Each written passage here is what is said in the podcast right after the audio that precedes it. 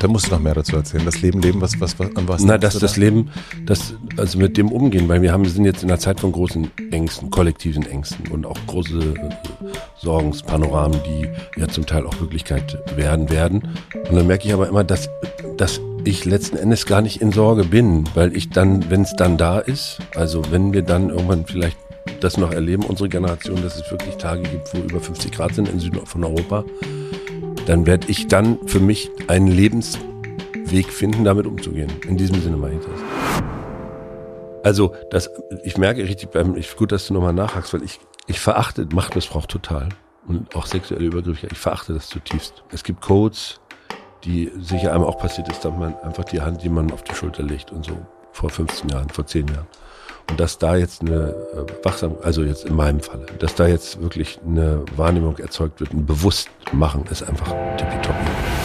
Also ich merke richtig, dass mich das in mir drinne gibt es richtig so seit einem halben Jahr ein Heftchen, eine Auseinandersetzung, die läuft so parallel, das sind so zwei, zwei Buddies von mir, die, die versuchen das zu klären, dass ich eigentlich immer so der coole, ruhige sein will und ich merke, aber es funktioniert nicht. Es ist auch, also auf so einen Tag mit dir heute, wo ich mich dann so, bleib ruhig, hör zu, konzentriere dich. Und es ist wie ein anderer Teil, der einfach losgaloppiert. Und so eine Frage, was meinst du, was hier hinten gerade los ist? Das ist richtig Welttheater gerade.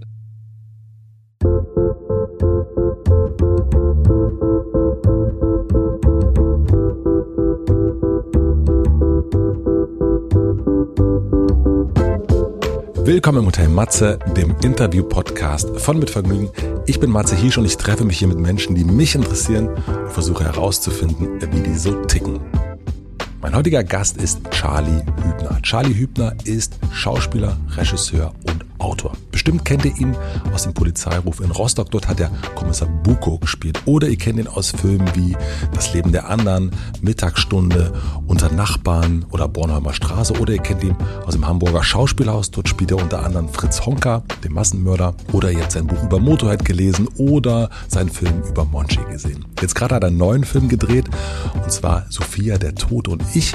Das ist die gleichnamige Verfilmung vom Bestsellerroman von T.S. Ullmann. Das ist ein sehr, sehr eigenwilliger, sehenswerter Roadmovie. Ich wollte Charlie schon ganz, ganz lange sprechen und freue mich sehr, dass er jetzt endlich im Hotel Matz vorbeigeschaut hat. Und ich habe gleich gemerkt, man kann wirklich über alles mit ihm reden. Wir sprechen über seine Kindheit, und Jugend in Mecklenburg-Vorpommern. Wir reden über die Stasi-Vergangenheit seines Vaters. Es geht um seine große innere Unruhe und die Sehnsucht nach der Ruhe. Es geht um Leben und Tod, um den Sinn im Unsinn und ganz, ganz viel mehr. Ihr werdet es, wie gesagt, gleich merken. Man kann über alles mit ihm reden. Er schafft das irgendwie, dass man sich sofort fühlt, als würde man mit ihm am Lagerfeuer sitzen oder an einer Hotelbar. Ich habe teilweise vollkommen vergessen, dass die Mikrofone an waren und es war ein richtiger Klön, wie man, glaube ich, in Norddeutschland sagt. Ich wünsche euch viel Vergnügen im Hotel Matze mit Charlie Hübner. Bei dir ist viel los. Ja, ich mache auch viel äh, Freizeit. Also ich mache richtig immer so Blöcke, wo ich also wirklich nichts mache, wo ich keine Termine reinlasse, wo ich dann sitze und nachdenke.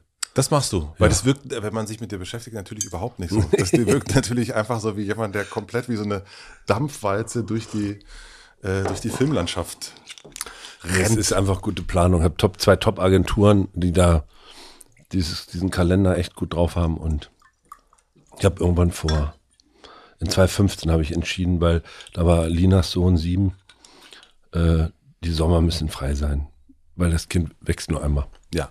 So. Und dann war, na, warum eigentlich nur zwei Monate im Jahr frei? Lass doch probieren, immer drei bis vier Monate im Jahr nichts machen. Und bist du da jetzt? Ja, das gelingt immer mal. Manchmal sind es nur zwei. Aber dann, ich meine, dann kam Corona, das war noch was anderes. Aber vor Corona habe ich dann auch in zwei Jahren wirklich vier Monate eine Stimme. Also nicht hintereinander, aber immer wieder mal einen Monat. So. Aber schon der Versuch, immer am Ende auf vier Monate im Jahr zu kommen, wo du sagst, zwei Drittel des Jahres wird nachgedacht. Oh, sehr gut. Und das andere ist Kalender. Und das ist ja diese, diese Menge der Projekte, das sind ja auch teilweise lang, so ein Buch oder so eine Doku, so ein Film, jetzt hier Sophia der Tod und nicht, das sind ja sieben Jahre. Und das ist ja. Sieben ja, Jahre. Wir haben, ja, wir haben 2016 damit angefangen. Oh Gott. ich bin erstmal ganz kurz ein wenig, äh, äh, irritiert, merke ich gerade, dass du Berlinerst. Ich, ja, das passiert mir, weil ich jetzt hier in der Stadt bin, schon am zweiten Tag. Wenn ich nachher wieder in Hamburg bin, werde ich wieder in Norddeutsch schneiden. Das Ja, ist einfach, das ist, das äh, ist so eine Einbettung, dass man dann sich nicht allzu fremd fühlt wahrscheinlich. Ich habe neulich Milan Peschel hier gehabt, der ja auch wahnsinnig Berlinert. Mhm. Und der, und da hatte ich die ganze Zeit Sorge, dass ich mir das so abgucke. Also so auch so annehme, so Kam- Sprachkameleon-mäßig fängt man dann auch an. Ja, ja. Ähm, aber das ist, weil ich jetzt ein paar Sachen von dir gehört habe und deswegen ich so, hey, Berlinert? Ja, als ich in Frankfurt war, irgendwann geht's dann das, das Gebabble los. Das ist interessant. Also es macht mein Hirn halt automatisch. Ich glaube, es ist wie so eine innere Ruhe, die ich brauche, damit ich mh, nicht äh, hektisch bin. Dann im, Situ im Moment. Das ist dann wie, dass ich das Sprachmuster einfach annehme. Ich krieg's selber gar nicht mit. Hättest du es jetzt nicht gesagt, hätte ich jetzt gar nicht drü- Also ich habe wirklich nicht drüber nachgedacht. Nee, Ich weiß auch nicht, woran, woran das liegt. Dass ich, äh, wie passiert das, dass man das macht? Ist das, ich habe mein Gott, ist das eine Anbiederung, die ich hier irgendwie hinlege? Oder ist das, also so, was ist das eigentlich, dass ich in Hamburg Moin Moin sage? Ist ja irgendwie, irgendwie auch so ein Verrat irgendwie. Nö, also das ist ja wie in Paris va. Also es ist ja nur das eine, das, das Moin Moin ist ja das, wenn beide es machen, Ja. Moin Moin, so es ist, Ja. Moin Moin ist schon sozusagen touristische Variante, weil man, weil einem das so seltsam erscheint, dass man sich mit einer Silbe begrüßt. Ja, das stimmt. Äh, Aber es ist wirklich, äh, das habe ich gelernt, als ich dann in Hamburg ankam. Das ist gemeint äh, wie das Ça va in Frankreich. Ça va, ça va.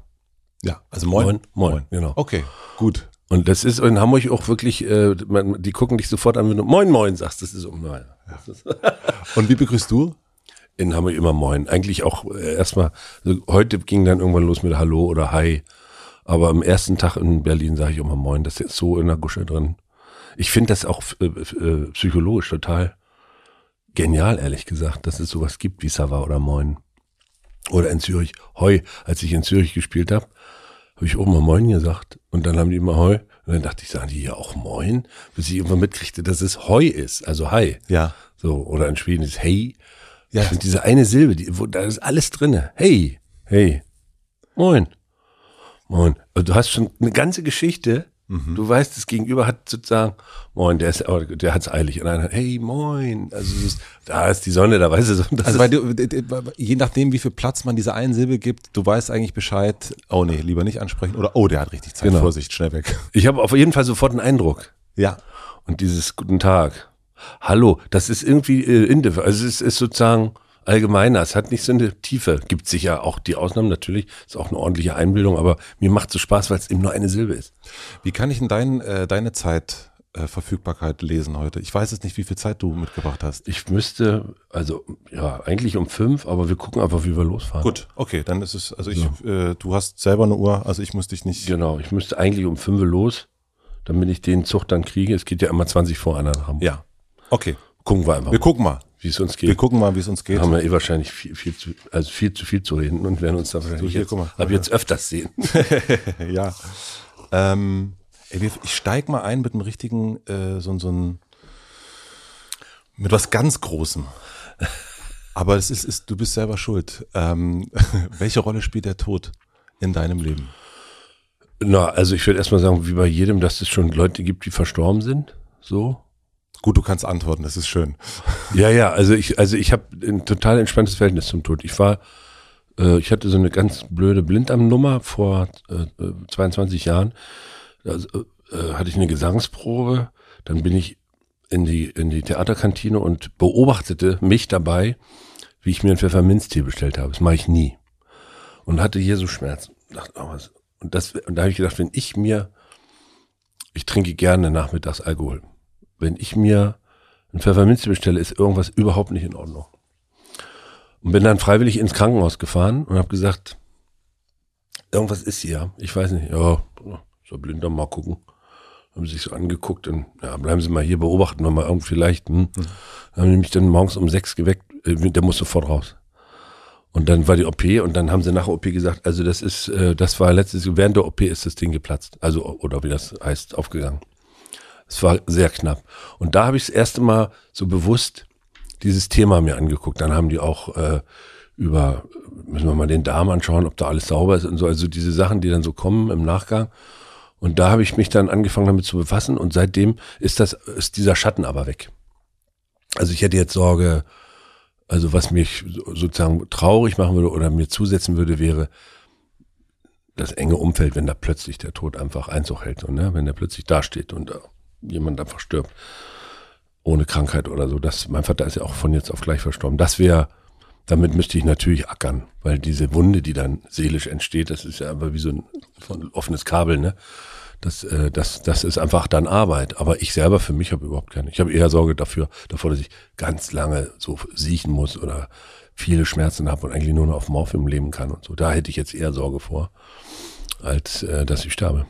Aber es scheint ja doch auch eine äh, Anziehungskraft zu haben auf dich, der Tod. Also wenn man jetzt so deine musikalischen ähm, Vorlieben sich anguckt, äh, ne, dann fällt mir dann Maler ein, mhm. äh, der Trauermarsch mhm. und äh, Metal. Das glaube ich gibt keine Musikrichtung, die auch die Kategorie Death äh, davor hat mhm. und ähm, jetzt auch mit dem Film und so weiter. Also es scheint schon auch etwas zu sein, was dich, ich bin in der Theaterwelt nicht so bewandert, aber da kommt auch oft der Tod vor, habe ich das Gefühl. Auf jeden Fall, also bei Shakespeare wird viel gestorben. Ist viel gestorben, ja, ja, ja, auf der Bühne wird viel gestorben, aber deswegen dachte ich so, irgendwie ist das auch etwas, ich weiß nicht, ob das ein, vor allen Dingen ein künstlerisches Thema auch ist, ob das generell da ist. Ich habe das nicht so sehr in meiner künstlerischen Sozialisierung, habe ich das nicht so doll drin. Ja, ich, ich merke gerade, während du mich fragst, dass ich richtig erstaunt bin, weil ich mich das so noch nie gefragt habe. Es ist für mich sowas von selbstverständlich, dass der Tod da ist. Also ich gehe jetzt gerade, während wir quatschen, in meinem Hirn so in der Taschenlampe in die Zeit zurück und also Motorhead war ja recht früh, da 86. Die Beschmut war ja auch immer eher eine dunkle Angelegenheit. Die waren so davor ganz kurz mal zu Besuch.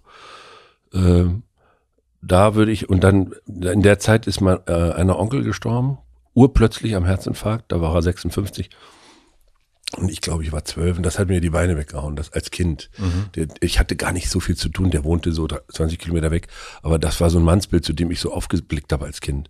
Und der, der war auch ein ganz anderer Typ Mann als mein Vater und ein Jäger und so. Und dann dachte ich, ah, jetzt ist der einfach weg. Und da war auch mal, das war meine erste Beerdigung, auf der ich war. Da würde ich sagen, taucht das erste Mal auf als Gefahr oder sowas. Oder jemand, der was von dir will.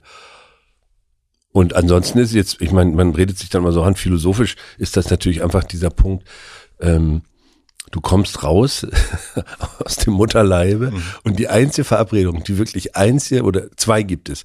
Ab jetzt wird Luft geatmet und nicht mehr im Wasser geschwommen mhm. und du wirst auf jeden Fall irgendwann sterben. Diese zwei Dinge sind klar.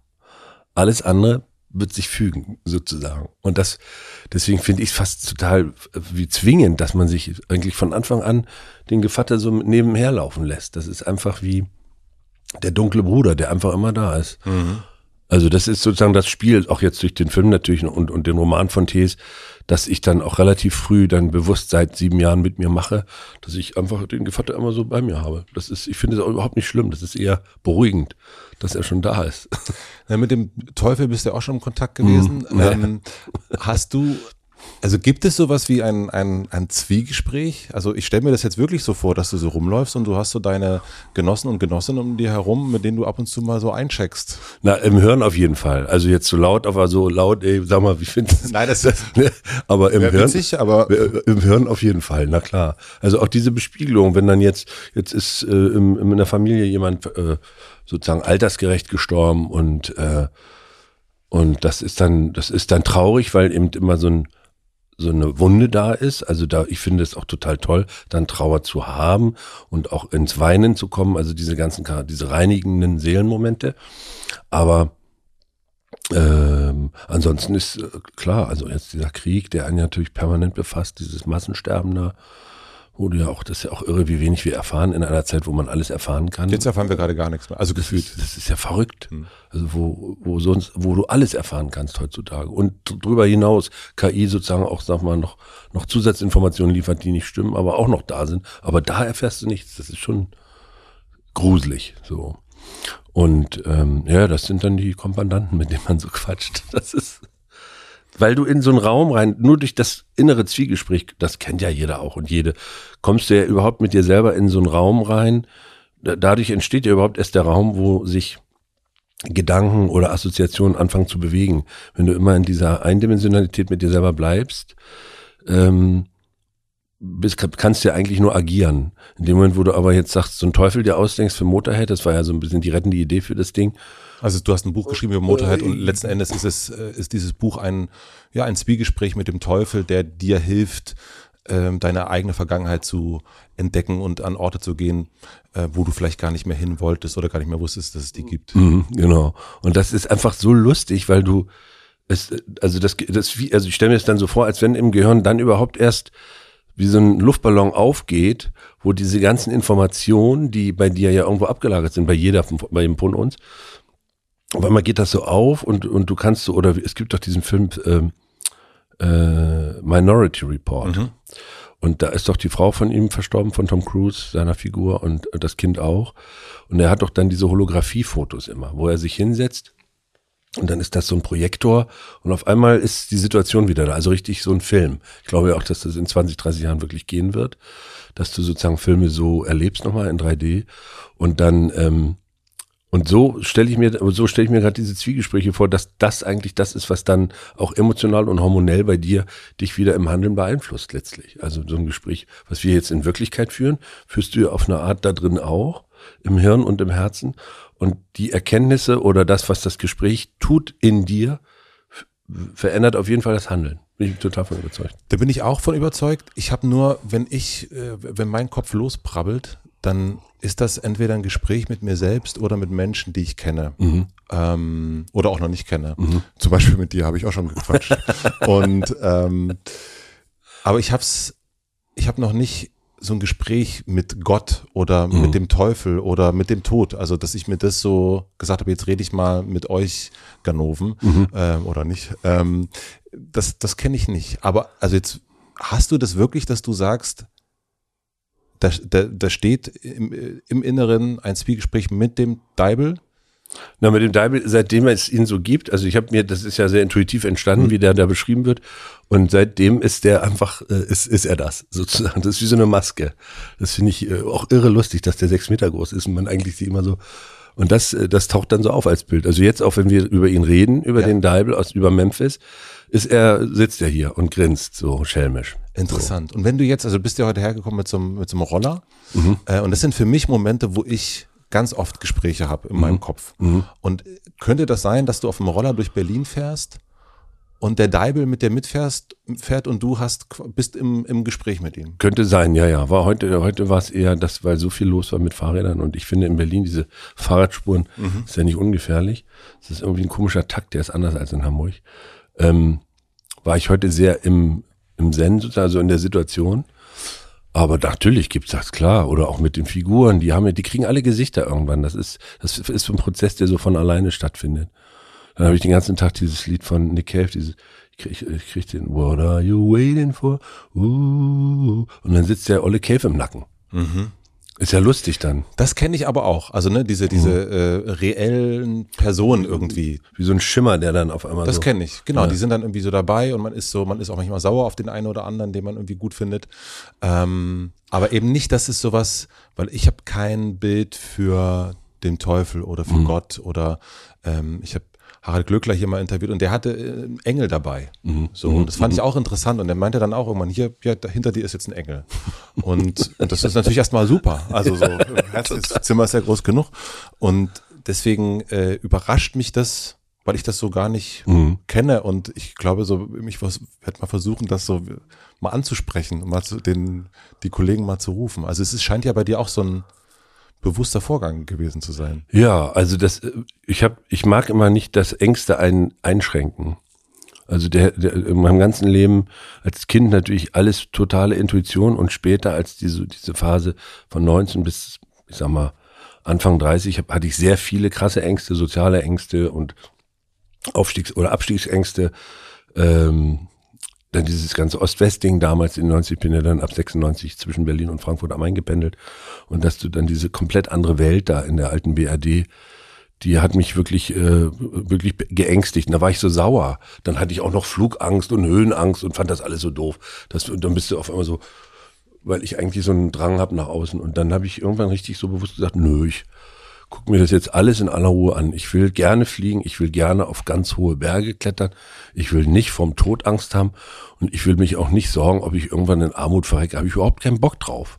Und habe dann so wirklich 99 angefangen, mich mit, mit denen immer zu, immer wenn die so auftauchten, diese engen, so habe ich gesagt, nö, Warum bist du jetzt eng? Also, was ist los? Was ist in dir? Und dann entsteht so das Zwiegespräch und es geht dann immer weg. Also, ich rede dann echt nicht mit mir, sondern ich rede dann immer, ich glaube, das ist durch den Beruf vielleicht, wie mit eben so einer Figur oder so. Das ist gar nicht bekloppt, sondern es ist eigentlich, glaube ich, bei mir eine lebensrettende Maßnahme. Es hört sich sehr therapeutisch auch an. ja, es ist gar nicht Oder so schamanisch gemeint. schon fast. Ja, ja, es ist gar nicht so gemeint, sondern es ist einfach nur, weil ich total keinen Bock habe, mich einschränken zu lassen. Das ist ja auch eine Störung, aber das ist wirklich mein Wesen. So. Ja, mir hat mal eine Therapeutin gesagt, ich bin abhängig von der Unabhängigkeit. Ja, genau. Und Das, da sind wir, da sind wir tatsächlich, das wurde mir auch so gesagt dann in der Therapie. Das ist ein richtiges Problem, wenn du dich also einengen musst. Das ist, das geht nicht. also den Tod haben wir jetzt erstmal, den, den parken wir mal kurz, da kommen wir später, glaube ich, nochmal dazu. Das Ah, ist ein heiterer Gesell. Du musst, also bei mir ist es sozusagen, dass ich, so, merke das auch sofort. Ich habe da auch ja. keine, nee, ja. nee ich habe nicht, äh, nein, ich, ich, ich habe, äh, weil ich glaube, ich würde nochmal so, es, es, es gibt ja auch das Leben und da gibt es ja auch einiges zu erzählen bei dir. Und deswegen glaube ich, dass wir vielleicht später nochmal zum Tod kommen. Aber ähm, dann äh, gehen wir erstmal zum Leben. Ja, ich sagen. Ich, ich habe jetzt auch, äh, so wie du guckst, äh, das ist ja, deswegen habe ich gesagt, ich weiß gar nicht, wie ich, soll ich damit einsteigen, aber diese Frage kam mir Mhm. äh, nach der Rolle des Todes im Leben. Und aber ich habe merkt auch sofort, du bist da, du könntest da jetzt auch noch Stunden über den Tod reden und Ja, ja, äh, ja das, ist, das ist auch lustig. Also es gibt ja bei jedermann in, äh, bei Hoffmannsthal, der, hat ja auch Tod und Teufel tauchen ja beide auf. Und Ben Becker hat ihn ja damals gespielt, vor zehn Jahren mit Niki Oftarek. Und er hatte das in so einer Rammstein-Ästhetik. Und hat er, das war, das war so, weil Ben ja so eine, so eine Zerbrechlichkeit in sich hat als Schauspieler. Es war wirklich, man hat äh, mit dem Tod gebangt, dass er sein Ziel erreicht. Weil wenn das so fragil, der hat wirklich um den gerungen. Das war nicht so, "Uah, ich mach dich fertig. Er hat ihn so gespielt, weil der Tod eben natürlich eine Aura haben muss für den Zuschauer und so. Aber da drin im Kern war er so fragil, das fand ich total klug.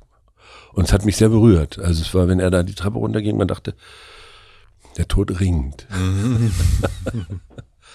Also äh, zwei Lebensgründe kenne ich jetzt schon von dir. Also atmen und sterben. genau. ähm, äh, was würdest du sagen, warum bist du auf die Welt gekommen? Und, naja, meine Eltern haben sich Ja, nee, das ist klar. Sie haben sich sehr gern gehabt, auf jeden Fall eine Nacht. ne, aber wenn du, wenn du eine, äh, ja, du weißt schon, wie ich das meine. Ja, ja. Naja, wenn man jetzt, ich glaube, letzten Endes, ehrlich gesagt, weiß, also so rum könnte ich es gar nicht beantworten. Ich bin jetzt einfach hier und habe diesen, bin ein unruhiger Mensch. Ich versuche auch wirklich seit 50 Jahren eine Ruhe reinzukriegen. Aber es geht einfach gar nicht. Es ist, das Prinzip dieses Wesens ist Unruhe, Neugier. Und dann, äh, dann musste ich irgendwann mich dem auch stellen. Das hat ja auch, gibt ja auch Unbildung, gibt ja Unbequemlichkeiten. Also 30 Jahre jetzt am selben, an, an einem ganz tollen Theater sein, kriege ich einfach nicht hin. Würde ich manchmal sogar gerne. Dass man ein tolles, festes Engagement hat, man baut Beziehungen auf, die wirklich Jahrzehnte halten. Ist schwierig mit mir. Kriege ich selber, mit mir selber nicht hin. Unruhe durchleben. Und das andere ist, glaube ich, einfach das Leben leben, ehrlich gesagt. Also alles andere wäre jetzt ausgedacht. Also, da musst du noch mehr dazu erzählen. Das Leben, Leben, was, was, was an was? Na, dass das da? Leben, das, also mit dem umgehen, weil wir haben, sind jetzt in einer Zeit von großen Ängsten, kollektiven Ängsten und auch große äh, Sorgenspanoramen, die ja zum Teil auch Wirklichkeit werden werden, andere nicht so sehr, aber wo ich dann immer merke, ja, da kann man drüber reden, das kommt dann, im Moment kommt ja auch oft dann so ein apokalyptisches Szenario, also der große Wendepunkt so. Und dann merke ich aber immer, dass, dass ich letzten Endes gar nicht in Sorge bin, weil ich dann, wenn es dann da ist, also wenn wir dann irgendwann vielleicht das noch erleben, unsere Generation, dass es wirklich Tage gibt, wo über 50 Grad sind im Süden von Europa, dann werde ich dann für mich einen Lebensweg finden, damit umzugehen. In diesem Sinne meine ich das. Also alles, was einem entgegenkommt, jede Art von Unbill, jedes, jede Form von Glück, äh, versuche ich mit Mitteln des Lebens, des Tuns so zu gestalten, dass ich am Ende immer unabhängig bin und irgendwie auch Freude daran habe.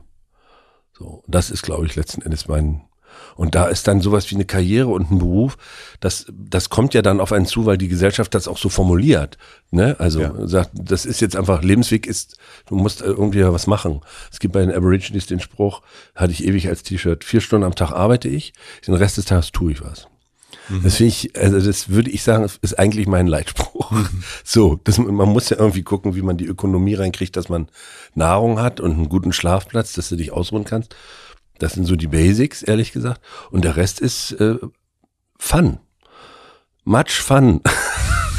so viel, so viel Spaß wie möglich. Also ich finde Fun das bessere Wort, weil es so nur eine Silbe hat und es einfach so bam. Also dass man Fun kann ja auch sein, dass man was lernt. Nicht nur Halligalli und Party und äh, Rausche oder so, sondern Fun kann ja auch sein, dass, dass so ein Gespräch ist ja Fun. Ja. So.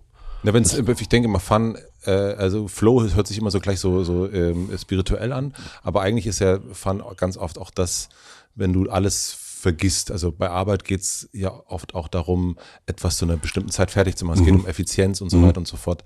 Und, äh, das, und ich finde, Fun ist eigentlich, genau, wenn du die Zeit vergisst, wenn du das so machen kannst. Aber ich begreife schon auch deine Arbeit auch oft als Fun dann doch. Also oder ja, so, ja. ja. Also also meistens ist es das, oh Gott, also vor allem in den letzten 15 Jahren, äh, das war alles toll. Also wirklich, auch die, es gab auch zwei, drei krasse Produktionen, äh, wo es auch zwischenmenschlich schwierig ist, aber da ist man immer mit viel Lehre raus, also mit viel Erkenntnis oder äh, rausgegangen oder auch das zu erfahren, weil wenn du so ein Theaterabend hast wie Reise in die Nacht, wo es ja wirklich um die Destruktion geht in der Familie bei O'Neill und man merkt, du kannst dich da jetzt als Schauspieler durchmogeln, wie man das so macht. Du kannst da so aus der Hüfte spielen und im besten Fall auch noch so brillieren, dass dir alle in die Karten gucken und dafür kriegst du dann auch viele Preise. Oder du nimmst das Thema ernst, was O'Neill umgetrieben hat, autobiografisch.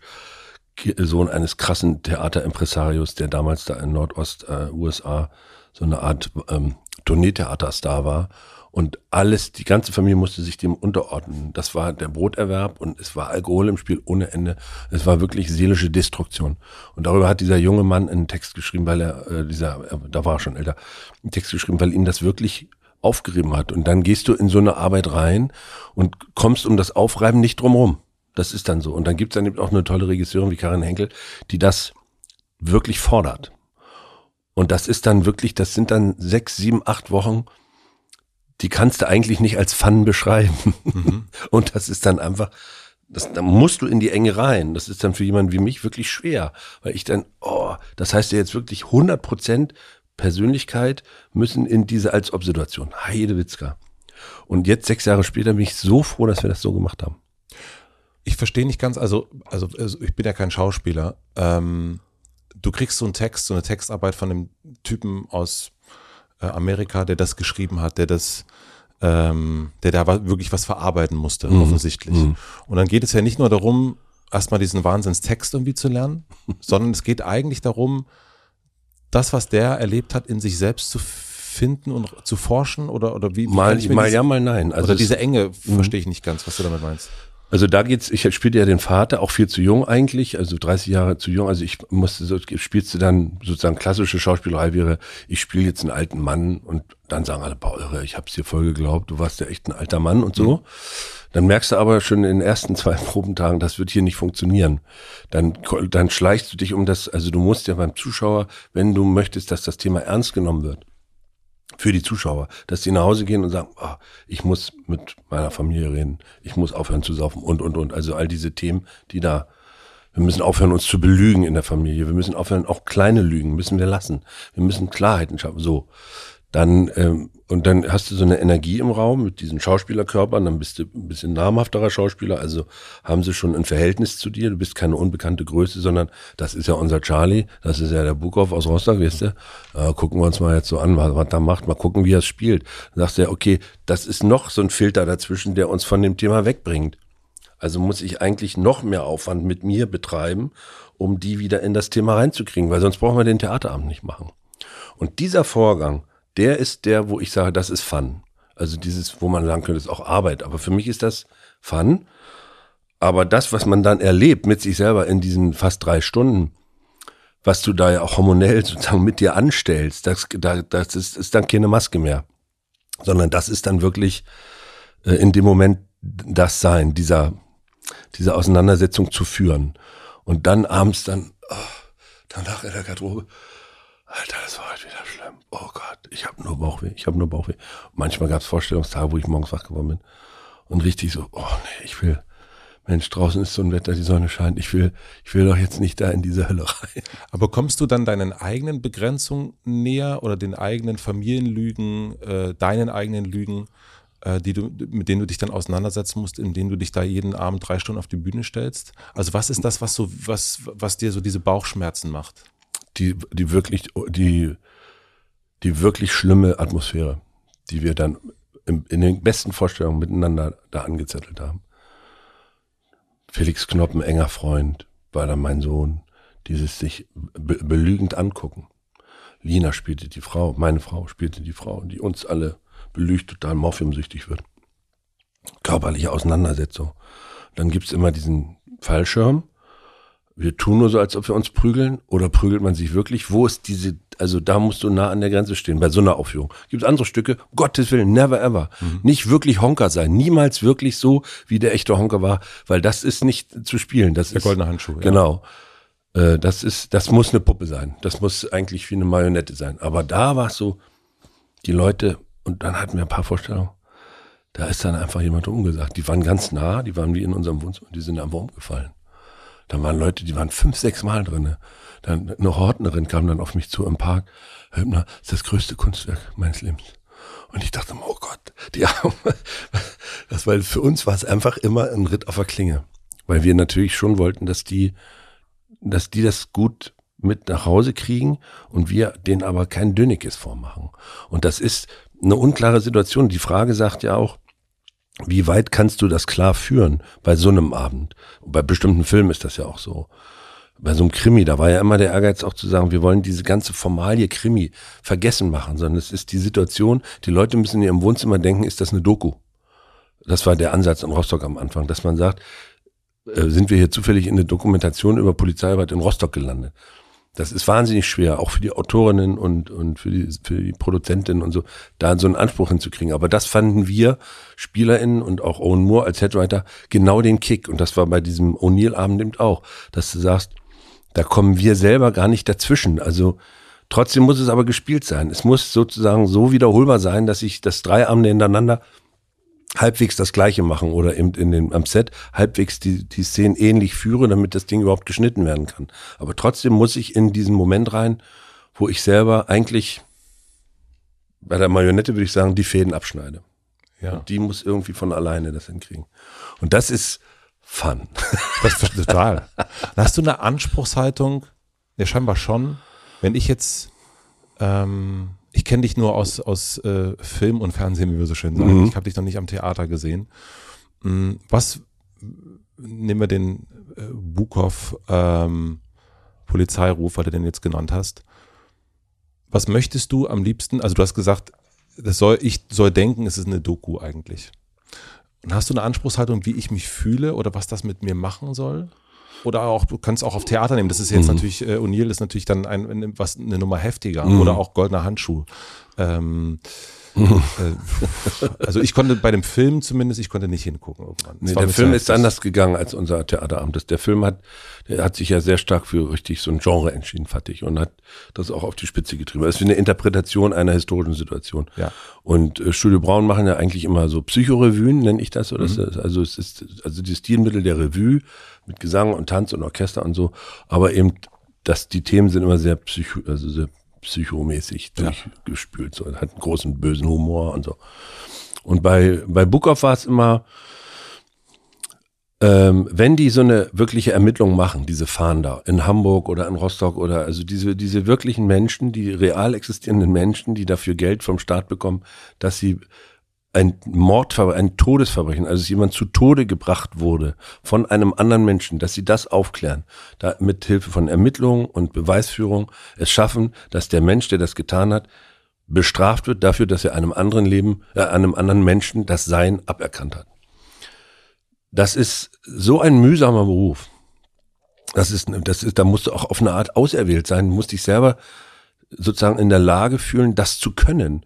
Weil du musst dich ja mit, allein mit einem Mord zu befassen, ist doch, wenn du dir jetzt vorstellst, äh, also dieser Moment des Todes. Ich habe immer gesagt, Leute, wir müssen, und das haben die anderen auch gesagt, ich habe das nicht immer, ich war jetzt nicht immer der Fahnenträger, sondern es war uns immer ganz wichtig, dass man die tote, die toten Menschen da, dass wir das ernst nehmen.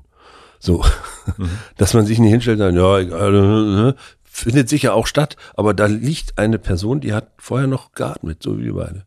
Und das war für Bookoff immer ein ganz heiliger Moment eigentlich. Und das war immer der Wunsch, dass man es schafft beim Publikum, dass das auf einer unterbewussten Ebene, dass die das auch erleben. Bewusst findet das ja gar nicht statt. Bewusst wollen sie wissen, wie geht der Fall aus und ist es sexy oder unsexy und so.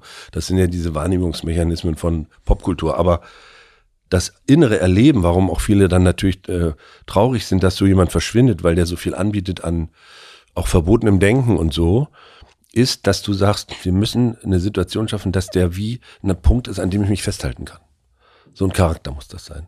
Dass man, das hat mir immer geholfen als Teenager und in dieser Zeit in Frankfurt war ich wahnsinnig viel im Kino, weil ich dann, ich habe dann ganzen Bruce Willis Heldenfilme und so geguckt, die haben mir Kraft gegeben die haben mich inspiriert für mein eigenes Leben, irgendwie ein Problem zu, zu knacken. Ja, die, die Filme und, und, und Pop, Pop-Helden. Ja, ja, ja, genau. Also diese, oder eben auch Cave und Tom Waits, damals diese ganzen Moritate, dieser philosophische Blick auf das Leben, also als, dass man sich so rausnimmt und darauf so guckt, wie auf so ein Teller Nudeln oder so, ne? Und, und ähm, das ist das, was, äh, das, was ich mir wünsche, gerade bei Fernsehfilmen, dass man diese Routine des Fernsehens, also da läuft so ein bewegtes Bild und man hat so Infotalk, dass man das bricht und man wirklich vor der eigenen Schrankwand die Wäsche in der Hand, die man zusammenfaltet, so einfriert, weil ein das unterbewusst übers vegetative Nervensystem kickt oder zieht oder so unterhält, also bei, bei Lady Kracher oder so, ne, dass man wirklich den Joke immer wieder nachsprechen will, weil man, weil das irgendwas in einem macht, was man nicht zu fassen kriegt. Aber es ist jetzt als Thema in dir drin. Das wäre, das ist ein schönes Ziel eigentlich. Ich merke das immer, wenn ich mir Sachen angucke, wir gucken als Familie auch relativ viel zusammen, wenn dann niemand mehr am Handy ist. Mhm. Ja, ja, genau. Wenn auch niemand mehr sagen muss, geh nicht ans Handy, sondern es ist vollkommen klar, alle gucken dahin und wollen unbedingt wissen, was zur Hölle ist da jetzt eigentlich gerade los. Ja, ja, das ist, das ist eigentlich der größte, also es gab es ja früher so nicht, so bin ich überhaupt nicht aufgewachsen. Also nee. äh, da, da waren es dann eher, sei mal leiser beim Chipsessen oder ja, so, ja. das war das Problem. Aber jetzt ist ja der Feind eigentlich das Handy, und, ja. was die Aufmerksamkeit irgendwie ähm, auf sich zieht, wenn du irgendwie was auch immer guckst gerade. Ja, ja. Und das stimmt, ich, wir gucken tatsächlich, es ist unser Zuhause, unser Ritual, Sonntag ist Krimi, Krimi-Abend. Und mhm. komme was, also so, ist auch egal, welcher es ist. Es ist eigentlich so, ja, reihen wir uns auch ein in die, ja, es kam schon lange kein guter Tatort mehr. Äh, aber das stimmt. Jetzt, ich habe jetzt wirklich was begriffen gerade, dieses, wenn es dir nicht egal ist, weil gestorben wird ja jeden Sonntag. Ja, ja. Ähm, und dass du dann aber dieser Mord oder dieser Todesfall, der interessiert dich jetzt wirklich. Das ist ein Unterschied ist, das stimmt. Und es sind eben, es wird immer so gesagt, es kommt drauf an, wie man es macht oder kommt drauf an, was man erzählt. Das stimmt nicht. Es kommt drauf an, was man wie erzählt. Es ist beides total essentiell für Theater, für Film, für Platte, für Buch. Es ist beides wichtig. Diese, diese Debatte, wir haben da zwei Morde und dann kommt ihr da so lang, aber wir machen das mit Handkamera und nur Available Light und wir hauen richtig einen krassen Soundtrack drunter und wir schneiden immer zu früh raus, mhm. dass die Leute selber denken, ja, ist cool, aber wenn, dass die Leiche, der tote Mensch, nicht ernst genommen wird in der Erzählung und die, die sich damit befassen, nicht ernst genommen sind in ihrem Menschsein, so wo ich als Person andocke und sage, so Leute gibt's krass, so. Wenn wir das alles nur so machen, das ist, das, das wischt sich ja durch, das ist so wie ein gutes Waschpulver, ne? Aber das andere ist schöner. Und du meinst mit was und wie?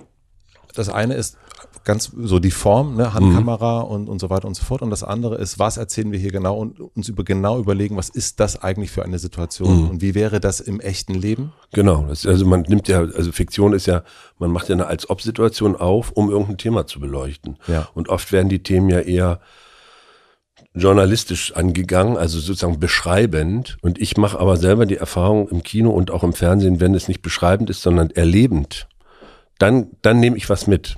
Und dann fange ich an, mich mit Sekundär, also in der Zeitung oder im Netz damit zu befassen, was ist da eigentlich los. Ja. Das, das ist aber eine richtige Arbeit für die AutorInnen. Die, die brauchen dafür Zeit. Die müssen diese Zeit bekommen, sich damit zu befassen. Was heißt das bei dem ersten Fall mit Crystal Meth? Was ist Crystal Meth? Wie ist es in diese Stadt gekommen? Wer steht dahinter? Warum machen die Menschen die denn?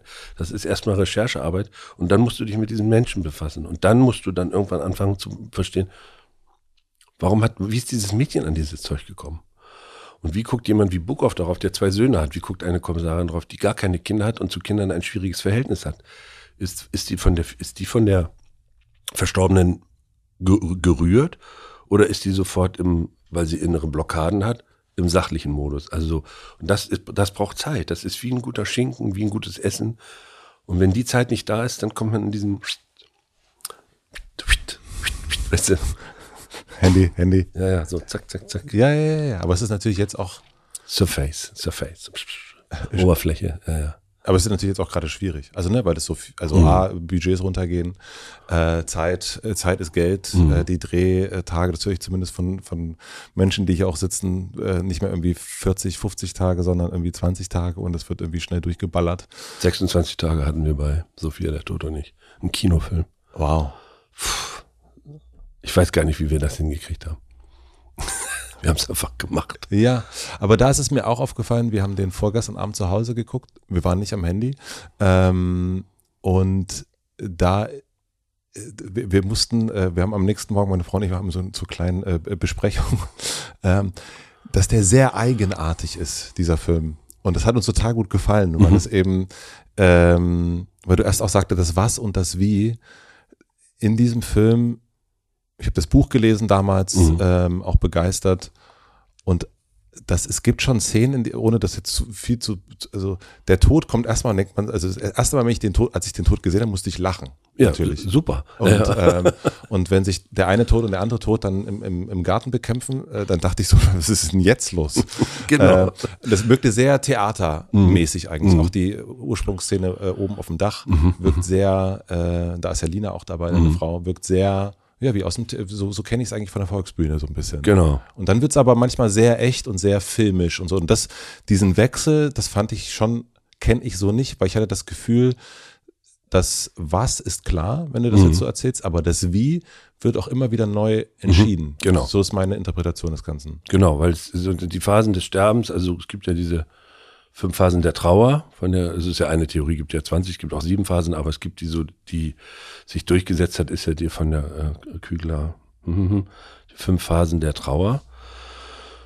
Also erstmal ignorieren, dann verzweifelt sein und so. Da haben wir gesagt, wir müssen eigentlich, ohne dass wir es aussprechen, das ist ja immer peinlich, finde ich, aber das sozusagen, das genau wie du es jetzt eigentlich, das freut mich gerade sehr, beschreibst, dass man ja irgendwie ist was anderes. Der ganze, die ganze letzte Viertelstunde ab dem Esel mhm. ist eine ganz andere Filmerzählung als der äh, Gartenkampf, als der Kampf an der Tankstelle ja. und als die Szene mit der Mutter auf dem Feld. Ja. Das ist der authentischste Moment.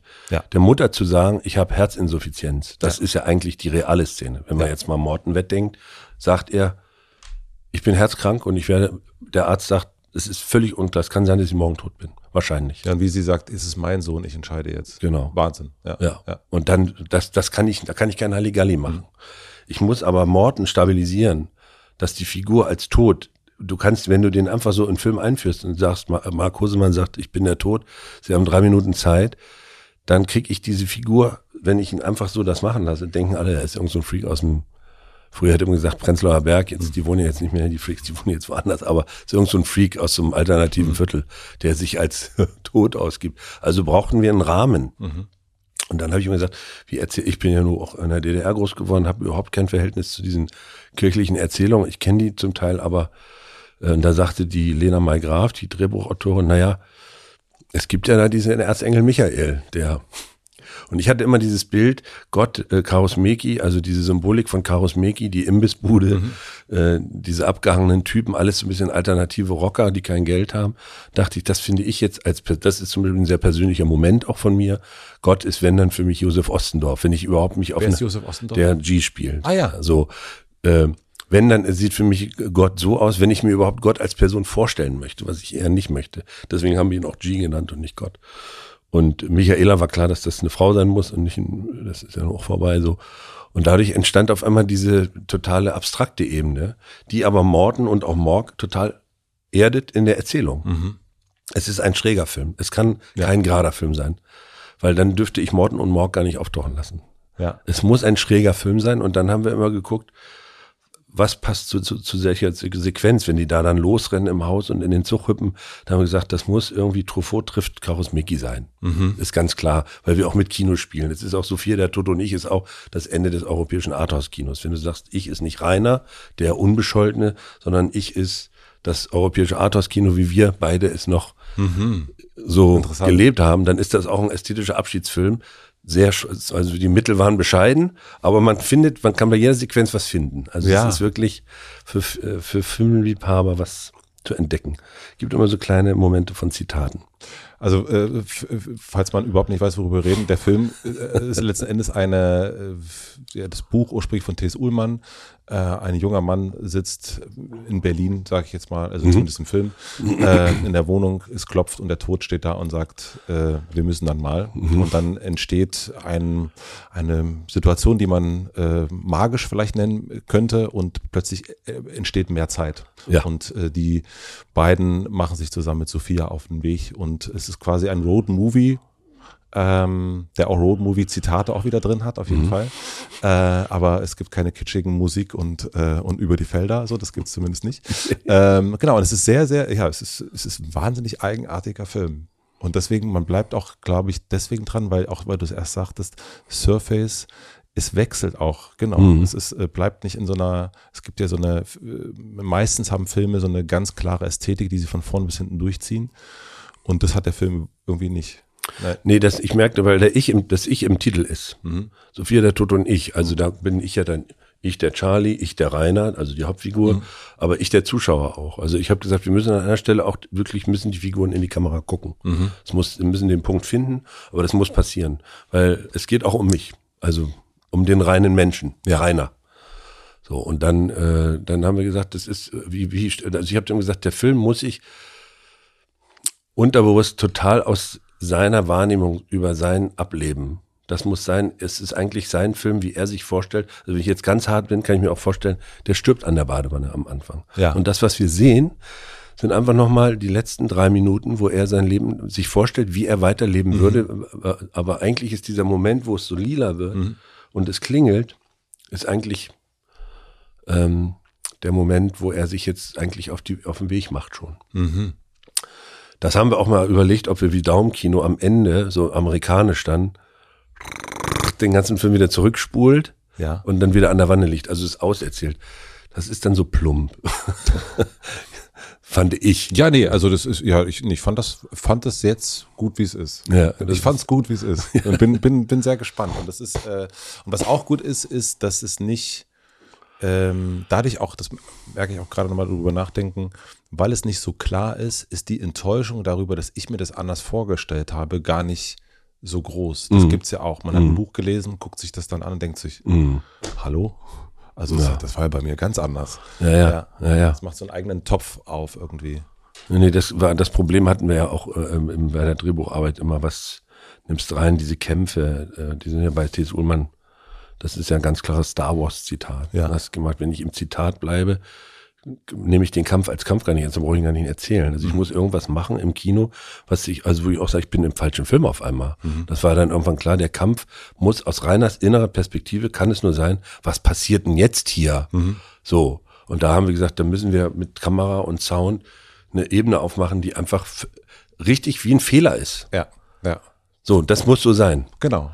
Und dann, und dann sagt der Morden aber, Nee, ist nur mal, also hast Pech gehabt. Wir fahren jetzt weiter mit unserem Citroën Xantia. Gute Reise, mein Freund. Ja. AD, AD. Und so. Und das, das ist dann, das macht ja dann auch einfach Spaß, sowas zu. Der Marco Mann ist natürlich auch köstlich. Guter, guter Mann. ja.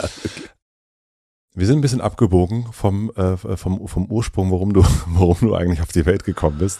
Und da würde ich Filme, gerne mal Filme zu machen. Filme zu machen, ja.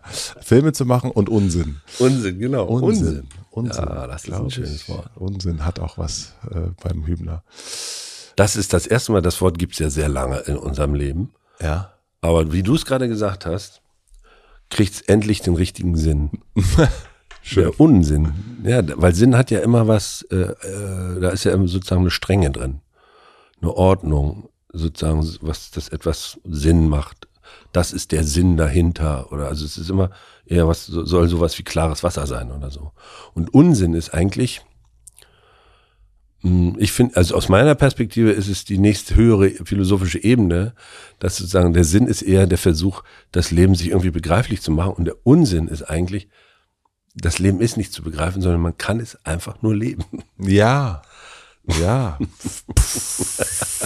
fertig, fertig für heute. Ich würde sagen, das, jetzt können wir Du bist schuld, du hast Unsinn gesagt. Du hast Unsinn gesagt. Nein, es ist, äh, es, es stimmt ja auch, weil es natürlich, äh, also der hier zu sitzen mit, mit, mit dir oder verschiedensten Menschen ist ja schon immer natürlich der Versuch, ähm, jemanden zu begreifen und, mhm. ähm, und mhm. zu gucken, wie jemand so tickt. Das ist so das, was, was meine, was meine Idee ist. Und natürlich bin ich äh, in den besten Fällen, wenn jemand dann rausgeht, weiß ich viel mehr, aber eigentlich viel weniger. und das ist, äh, und das ist immer schön. Also, weil mhm. es dann eigentlich, es geht dann nochmal irgendwas auf. Also, das sind die besten Momente natürlich, mhm. wo man denkt so, ja, okay, das, also das, ähm, das checke ich jetzt gar nicht mehr. Das mhm. ist ja super interessant eigentlich. Und ähm, es gibt dieses Bild der Blume des Lebens. Ich weiß nicht, es kommt irgendwo aus der Esoterik.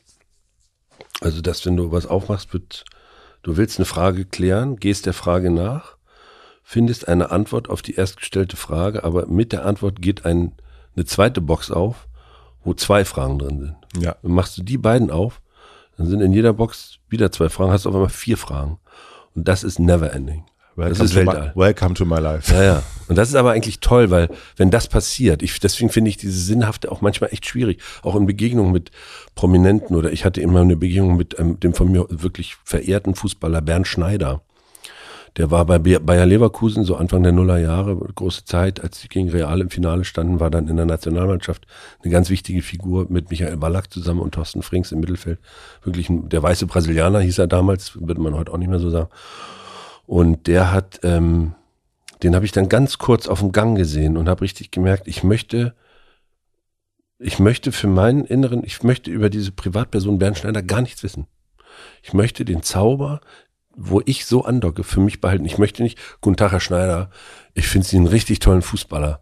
Und er sagt, no, danke, freue ich mich. Das, äh, das möchte ich nicht erleben. Ich ja. möchte das Geheimnis um ihn behalten. Und dann gibt es aber andere, was du beschreibst, wo man sagt, das ist, das muss man sich, der Raum wird ja eh unendlich groß letzten Endes in so einem Gespräch, wenn man ein gutes Gespräch hat, aber äh, das muss dann sein. Man muss, das ist wie, man will aufklären und schafft letzten Endes viel mehr Chaos. Ja, ja, ja, ja, ja. Ich glaube, ich würde Nick Cave nicht sprechen wollen. Ja, das ist d'accord. Ja. Ja, irgendwie. Es gab, gibt dieses Interviewbuch jetzt mit ihm. Ja, ich habe es nicht gekauft. Genau, und ich habe aber da gedacht, ich habe es irgendwann aufgehört, dachte so, mhm. nee, ich will das eigentlich gar nicht. Der soll mir das in den Liedern mal erzählen mhm. und, und so, aber ich will da gar nicht, es soll, es soll keinen Sinn machen. Ja, das stimmt. Also das ist äh, in, in seinem Fall besser. Also, oder nicht in seinem Fall, aber es ist manchmal äh, zu irdisch wird es dann. Äh, es sind Masken. Also ich finde auch dieses Unsinn ist super und auch äh, Nebel, also immer, immer mal wieder Nebelkerzen zünden. Also ja. es ist immer ganz gut. Kannst du gut. ähm, aber ich glaube ja schon, und da würde ich sagen, bist du, sind wir einer Meinung, behaupte ich jetzt mal, dass das, wie man so ist, wie man tickt und so weiter, dass das natürlich sehr, sehr viel damit zu tun hat, wo kommt man eigentlich her, was passiert in den ersten 16 Jahren, mhm. äh, wie, was hat einen so geprägt? Und was würdest du mir äh, erzählen wollen, ähm, was dich äh, da geprägt hat, also was, wo, wo du sagen würdest, das hat schon den warum ich heute so bin, wie ich bin, das hat da so den Ursprung. Also, ich, also es gibt ja viele Geschichten, die man so hört. Also es gibt die Geschichte, dass ich mit zweieinhalb, mein Bruder war gerade geboren, äh, das, so um diese Jahreszeit. Äh, ich komme da aus eben so einem ganz, ganz kleinen Dorf am, im südlichsten Mecklenburg und das Hotel, wo mein Vater arbeitete, war drei Kilometer im Wald versteckt und es war so Schleudersandstraße war nicht gepflastert und so.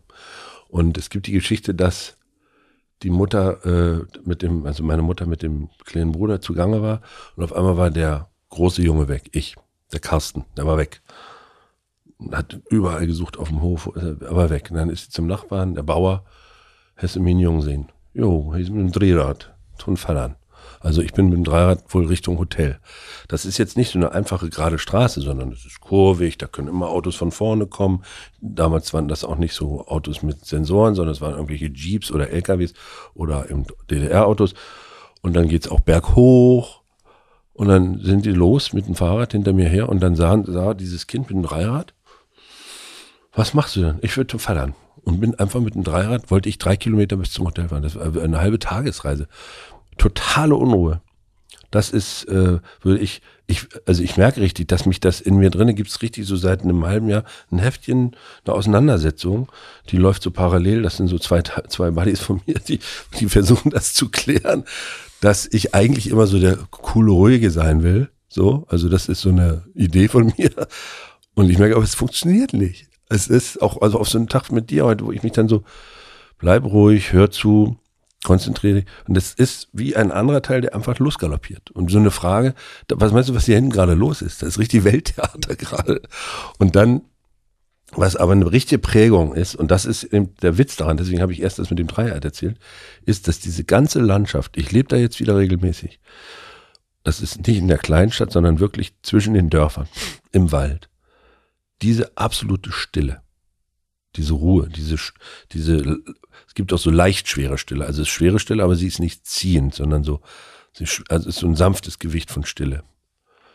Wenn Windstill ist. Das hat mich am allerdollsten geprägt. Da bin ich so glücklich, wie, das gibt's gar nicht. So. Das ist auf jeden Fall ein Grundbaustein. Aber rattert das in dieser Stille dann trotzdem? Also äh, wenn du, wenn du von dem, von dem Dreirad redest, also diese Stille ist ja dann wahrscheinlich genau in diesem Moment, jetzt um diese Zeit, es ist diese, es gibt ja auch nochmal diese Sommerstille. Mhm, genau. Die ist nochmal anders als die Winterstille, finde ich. Ja, ja, genau, total. Und jetzt, wenn du sagst, das ist jetzt eigentlich die Jahreszeit, dann ist es ja, es liegt so was, was Heißes, so leicht. Es gibt so diesen, den, den, den warmen äh, ja, ja, ja. Ventilator äh, oder Föhn eher. Äh, es hängt so, ja, ja, das ist so. Und es rattert dann, also es, irgendwann hört es auf zu rattern und das ist der perfekte Moment. Also das ist das, da bin ich dann wirklich im totalen inneren Glück. Und ich glaube, dass diese ganze Hektik und dieses ganze Tun und Sachen verstehen wollen oder Sachen tun wollen, ist auch wirklich ein harter Antrieb, hat damit zu tun, dass ich eigentlich dann immer, weil danach ist man, also als wir den Film fertig hatten, das waren 600. Ich war die ganze Zeit überhaupt nie müde. Ich war auch nie Knülle. Ich habe wahnsinnig wenig Alkohol getrunken in der Zeit. Äh, hab wirklich 18 Stunden durchgearbeitet. Und dann war der Drehtag zu Ende, der letzte. Dann habe ich ein Bier getrunken mit Schamoni im Auto, sind wir nach Hamburg gefahren, Rocco. Und dann bin ich nach Hause, dann sind wir ins Ruhrgebiet, da waren wir beim Geburtstagsfest. Und war so nachmittags 17 Uhr. Und dann war auf einmal dieses und das war, und auf einmal waren diese sechs Wochen zusammengeschrumpft zu so einem, wie so einem Ultramarathon oder so. Weil am Ende war das Schöne dieses, und dabei hat man auch noch Unsinn angezettelt. Mm. So, aber die Prägung ist auf jeden Fall diese Landschaft, ist die Kargheit äh, der Menschen. Ich musste ja auch, dass wir, ich jetzt so viel quatschen kann. Ich habe immer viel geblubbert, aber dass ich so quatschen kann, das musste ich richtig lernen. Weil deine Umgebung eigentlich nicht so eine quatschige mhm. Umgebung war? Nee, nee. Es werden Informationen so ein bisschen wie in Mittagsstunde. Es wird emotional verhandelt, die Sachen werden ausgetauscht und man trifft sich dann, um mal zu klönen. Dann wird auch richtig geklönt und irgendwann gibt's auch Clan und so, aber dann wird alles besprochen, was man in der Politik oder im Kiez oder in den Dörfern so gehört hat. Aber ansonsten ist es sehr ritualisiert, die Kommunikation. So. Ist das eine Kommunikation? Ich kenne die ja auch. Mhm. Wir sind beide aus, aus äh, du aus MacPom, ich aus Brandenburg. Ähm, ich kenne diese, diese Art der Kommunikation, also ich möchte sie fast gar nicht Kommunikation nennen, ähm, eben auch. Und ich mhm. ähm, weiß nicht, ob das was Dörfliches ist, ob das was Regionales ist, was, ob das was auch politisch Soziales ist. Also mhm. wie erlebst du das? Wenn du mit Rocco, der ja äh, beispielsweise im, im Norden aufgewachsen ist, in, äh, im, in der BRD, mhm. ähm, auch ähnliche Sachen erlebt hat, glaube ich, also was mhm. so äh, Punk und Kloppereien und so weiter betrifft, aber diese, diese Sprachlosigkeit, was, was glaubst du, woher die kommt? Ich glaube, es ist Provinz, also es ist dicht Stadt, weil nicht so viel verhandelt werden muss. In der Stadt ist eine Enge, äh, also Berlin kennen wir ja beide sehr, sehr gut. Äh, und, und in Hamburg ist das auch nochmal anders. Das ist eine Kaufmannsstadt, die hat, da sind die Rituale, das ist einfach, da wird, gibt's immer den Deal oder den Nicht-Deal, also das Geschäftsessen und so. Wo es mir dann sozusagen nochmal ganz neu begegnete, das städtische Kommunizieren war im Ruhrgebiet, als ich Lina kennenlernte. Und man stand, ich bin ja sozusagen ostgeschädigt, in, mit diesem Schlange stehen. Wenn irgendwas ist, dass alle immer Schlangen. Ich stelle mich einfach nicht in Schlangen an. Das ist richtig für mich. Dito. So. Eis, Eis, die gibt's ja so viele Eisdielen hier. Ja. Leute stehen in Schlangen. Das kann ich nicht. Nee, ich genau. pack das überhaupt nicht. Es ist doch verrückt. Ja. Du bist im Ruhrgebiet und dann waren wir im Westfalenpark in Dortmund. Da hat mir Lina so ihre Welt gezeigt und Massen an Menschen, Massen an Menschen, unglaublich hohes äh, Lautstärkepegel sprechen miteinander, alle vergnügt. Also es wirkt, wenn du hinkommst, denkst du, ist das hier eine aggressive Stimmung? Merkst du, nein, das ist einfach, dass die so miteinander, weil es so viele sind, muss laut geredet werden, weil alle reden. Und dann Schlangen überall, und dann sagt Lina, komm, wir stellen uns und holen Eis. Ich sag, ey, krieg das nicht hin mit der Schlange. Hä, wieso denn das nicht? Ey, Schlange stehen, das ist doch einfach, das, das ist doch das Letzte. Also bitte, lass, komm, wir holen uns woanders ein Eis. Nein, hier gibt's überall nur Schlangen. Ich weiß gar nicht, ist doch nicht schlimm, wir können doch reden dabei. Und auf einmal, die haben mich richtig so erzogen. Und dann stand ich zwischen all diesen Menschen, die im Ruhrgebiet groß geworden sind oder dahin gezogen sind und alle diese dichte Kommunikation, da habe ich gedacht, das ist der Unterschied. Das ist so dicht besiedelt. Es muss alles geregelt werden, verhandelt werden. Wege, ich möchte ein Eis, willst du auch eins? Das ist zu laut, wie der redet, also muss ich über den rübergehen. Die Kinder sollen aber da hinten auch nicht so rumtoben und die anderen. Also das muss, das muss, muss ganz viel über Wörter geklärt werden, dass einfach Sprache permanent eingesetzt wird. Das ist bei uns im Süden von Mecklenburg und bei euch tut das nicht Not. Ja. Und bei Rocco, wo Rocco herkommt, auch nicht. Wenn ich mit Rocco bei ihm auf dem Land bin, dann wird's auch sofort, außer man setzt sich dann abends ans Feuer, äh, einsilbig. Scholle holen, ja. Dann fahren wir runter zum Hafen, dann sind wir zur Fischerin, holen die Scholle. Viel los? Nö, ja. Dann essen wir Scholle und dann ergibt sich der Moment, dass man über das nächste Theaterprojekt redet oder so. Aber das ist dann das Sprechen als Thema, ist dann sozusagen zugewandt. Aber eigentlich ist dieses, glaube ich, das hat was damit zu tun, dass man auf dem Dorf und in der Provinz ähm, nicht so dicht aufeinander hockt. Erstmal. Ist eine erste These, würde Ja. ich sagen. Ja. Ist jetzt genau, was wir vorhin gesagt haben. Erste Frage aufgemacht, zwei neue liegen auf dem Tisch. ja, ja, vollkommen. Ja, ja, ich, ich muss da auch noch drüber nachdenken. Also ich habe das auch noch nicht, ähm, ich hatte auch ein bisschen gedacht, dass es, dass es auch in, in, in, der ehemaligen DDR, also ich kenne eine sprachlose Schlange auch vom Bäcker in Dresden. Mhm. Meine Schwester lebt da und das habe ich da auch einmal erlebt. Da stehen früh am Morgen die Schlangen und alle sind ganz ruhig. das Und es ist bedrückend. Es ist ist ja total bedrückend. Und die wohnen alle zusammen im gleichen Kiez. Man könnte doch denken, warum redet man? No, wie Nee. geht's in die so? Ja, ja. Nee, und das ist, da hatte ich, das kenne ich auch noch, diese, und da ist es natürlich Stadt, aber auch natürlich auch wirklich wieder Osten. Ähm, das, ja. Ich würde sagen, also ich kenne es aus Hessen und Bayern auch in den Dörfern diese Stille. Ja. Und ich überlege gerade die Schlangen. In Frankfurt habe ich also dann nur die Schlangen dann vor Sven Feths Disco und so. Ne? Da waren dann aber auch alle nicht mehr bei sich. Sitzen. So eine andere, das ist eine Schlange. andere. Oh. Das hast du mitgemacht? Na klar, na klar. Ist doch toll. Ja, natürlich. Also ich, also in Frankfurt war auch der Punkt, äh, du, ich kam aus diesem 90er Jahre Berlin, wo gerade hier, also Ernst Busch hast du hier gelernt. genau, Ja. und hier war ähm, Hier ums Eck. Rave, ja, ne, damals war sie noch in Schöneweide. Ach so, okay. Und da war eben Rave, hat die Stadt bestimmt, aber du hattest ja trotzdem noch alle Rockbands und Punkbands, die alten Ostbands, die alten Westberlin-Bands, waren ja auch noch alle hier. Und man hatte, also man konnte sich hier ordentlich, und es war, die Stadt war unstrukturiert. Das ist zum Beispiel für mich auch das Sinnbild von dem Berlin nach, nach dem Ende der DDR, nach dem Ende des Kalten Krieges. Das ist für mich ein Lebenssinnbild. Diese nicht total durchstrukturierte, infrastrukturell komplett sortierte Stadt. Das hat mich so tief geprägt, dass ich da aus der Nummer komme ich gar nicht mehr raus. Das ist eine richtige Sehnsucht, dass ich wieder an einem Ort leben kann, der so halbgar ist, wo es Stellen gibt wie diese Plattenbaustädte in beiden Teilen der Stadt ja auch, das ist immer, wird immer über die Ostplatten geredet, aber Reinickendorf, äh, Märkisches Viertel oder Gropiusstadt ist auch, ist auch ein Thema, Kölnische Heide und so. Und ähm, haben wir ja in Hamburg auch Steilshoop und so. Und dann, und dann hast du dazwischen diesen leeren Potsdamer Platz gehabt. Diese, diese, dieses offene Symbol eines Kalten Krieges. Dass, dass da nicht ein Intellektueller erhört wurde, ein weiser Mensch, der gesagt hat, das ist das beste Mahnmal überhaupt für das, was hier 40 Jahre los war. Und eigentlich, wenn wir die zwölf Jahre davor auch, noch- oder lass uns doch ab 14 rechnen, was dieses Jahrhundert, wofür diese Stadt auch steht, diese preußische Stadt Berlin, mit dem Preußenkönig und dem Reichskanzler und dem Führer und der DDR. Lasst das einfach so, wie es ist und mäht immer den Rasen. Und dann ist toll. Dann habt ihr das beste Mahnmal überhaupt. dass das nicht erhört wurde. Das, das ist für mich, da kriege ich jetzt schon wieder Gänsehaut vor Wut und Traurigkeit. Mhm. Weil, weil jetzt ist das einfach dieser, jetzt ist das diese Lego City da, SimCity. Aber Lego auch, Lego ist das auch, äh, äh, Lego Discovery World ist da auch. Ja, ja, auch wirklich. Also, ja.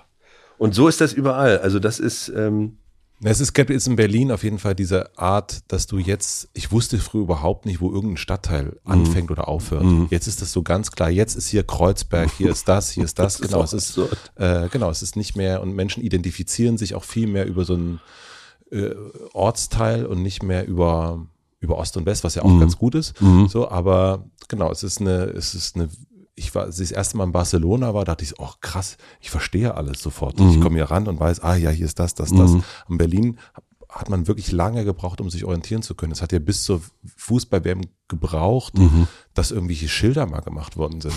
Äh, und dass du so eine, diese irren, äh, am Alexanderplatz, weiß ich nicht, diese gab es irre viele Tunnel, mhm. die total nach Pisse und nach allem gerochen mhm. haben. Und ganz schlimm will man überhaupt nicht lang gehen. Da dachte ich mal, krass, mitten in der Stadt von Berlin gibt's gibt sowas und das ist doch ist eigentlich geil. Ja, weil es, es, es, also das ist das Leben eigentlich. Es mhm. gibt total strukturierte Sachen, die sind bewusst entschieden, da ist das Bewusstsein zugange. Das ist vielleicht Arbeit oder Geld oder Familienstruktur oder so. Und es gibt Sachen, die sind mystisch, die sind unsortiert, die sind, die, die, das kriegst du auch nicht hin. Und das finde ich, also das, das war für mich in Berlin in den 19 der Wahnsinn. Und dann kam ich eben nach Frankfurt am Main in diese sehr, äh, sehr eigene, stylische Weststadt die ja eigentlich zweigeteilt ist, also dieser Südteil, der eben wirklich noch klassisch, klassisch hessisch ist mhm. und ist auch eine bürgerliche Stadt und eine Handelsstadt, eine freie Stadt wie Hamburg auch. Also die Kaufleute haben da das Sagen, obwohl es die Kaiserstadt war. Und der Norden eben dieses Bankenzentrum, sozusagen das Geschenk der Alliierten, weil sie eben nicht die Hauptstadt wurde. So, mit diesem riesen Flughafen. Finanzzentrale. Und ich kam, der erste Mensch, der mir morgens um halb neun oder um neun, ich kam dann mit einem Kommiliton an, B-Ebene Hauptbahnhof, Hochmünchner Straße, Bahnhofsviertel ist ja sehr berüchtigt da.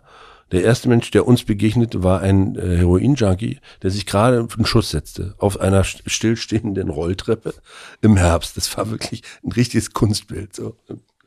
Und wir so, okay, das war, ist ja, war in Berlin hat sich das damals vor allem um den Zoo gebündelt und das war so der erste Frankfurter, der der begegnete. Krass. Und dann, und da habe ich wirklich anderthalb Jahre gebraucht, um irgendwo reinzukommen. Deswegen bin ich dann eben auch zu Sven Feth und alles, habe irgendwo versucht, eine, eine Subkultur zu finden, mhm. wo ich emotional hängen bleiben wollte. Und das war dann am Ende, kriegte ich mit, das waren alles die Clubs, die keine Lizenzen kriegten.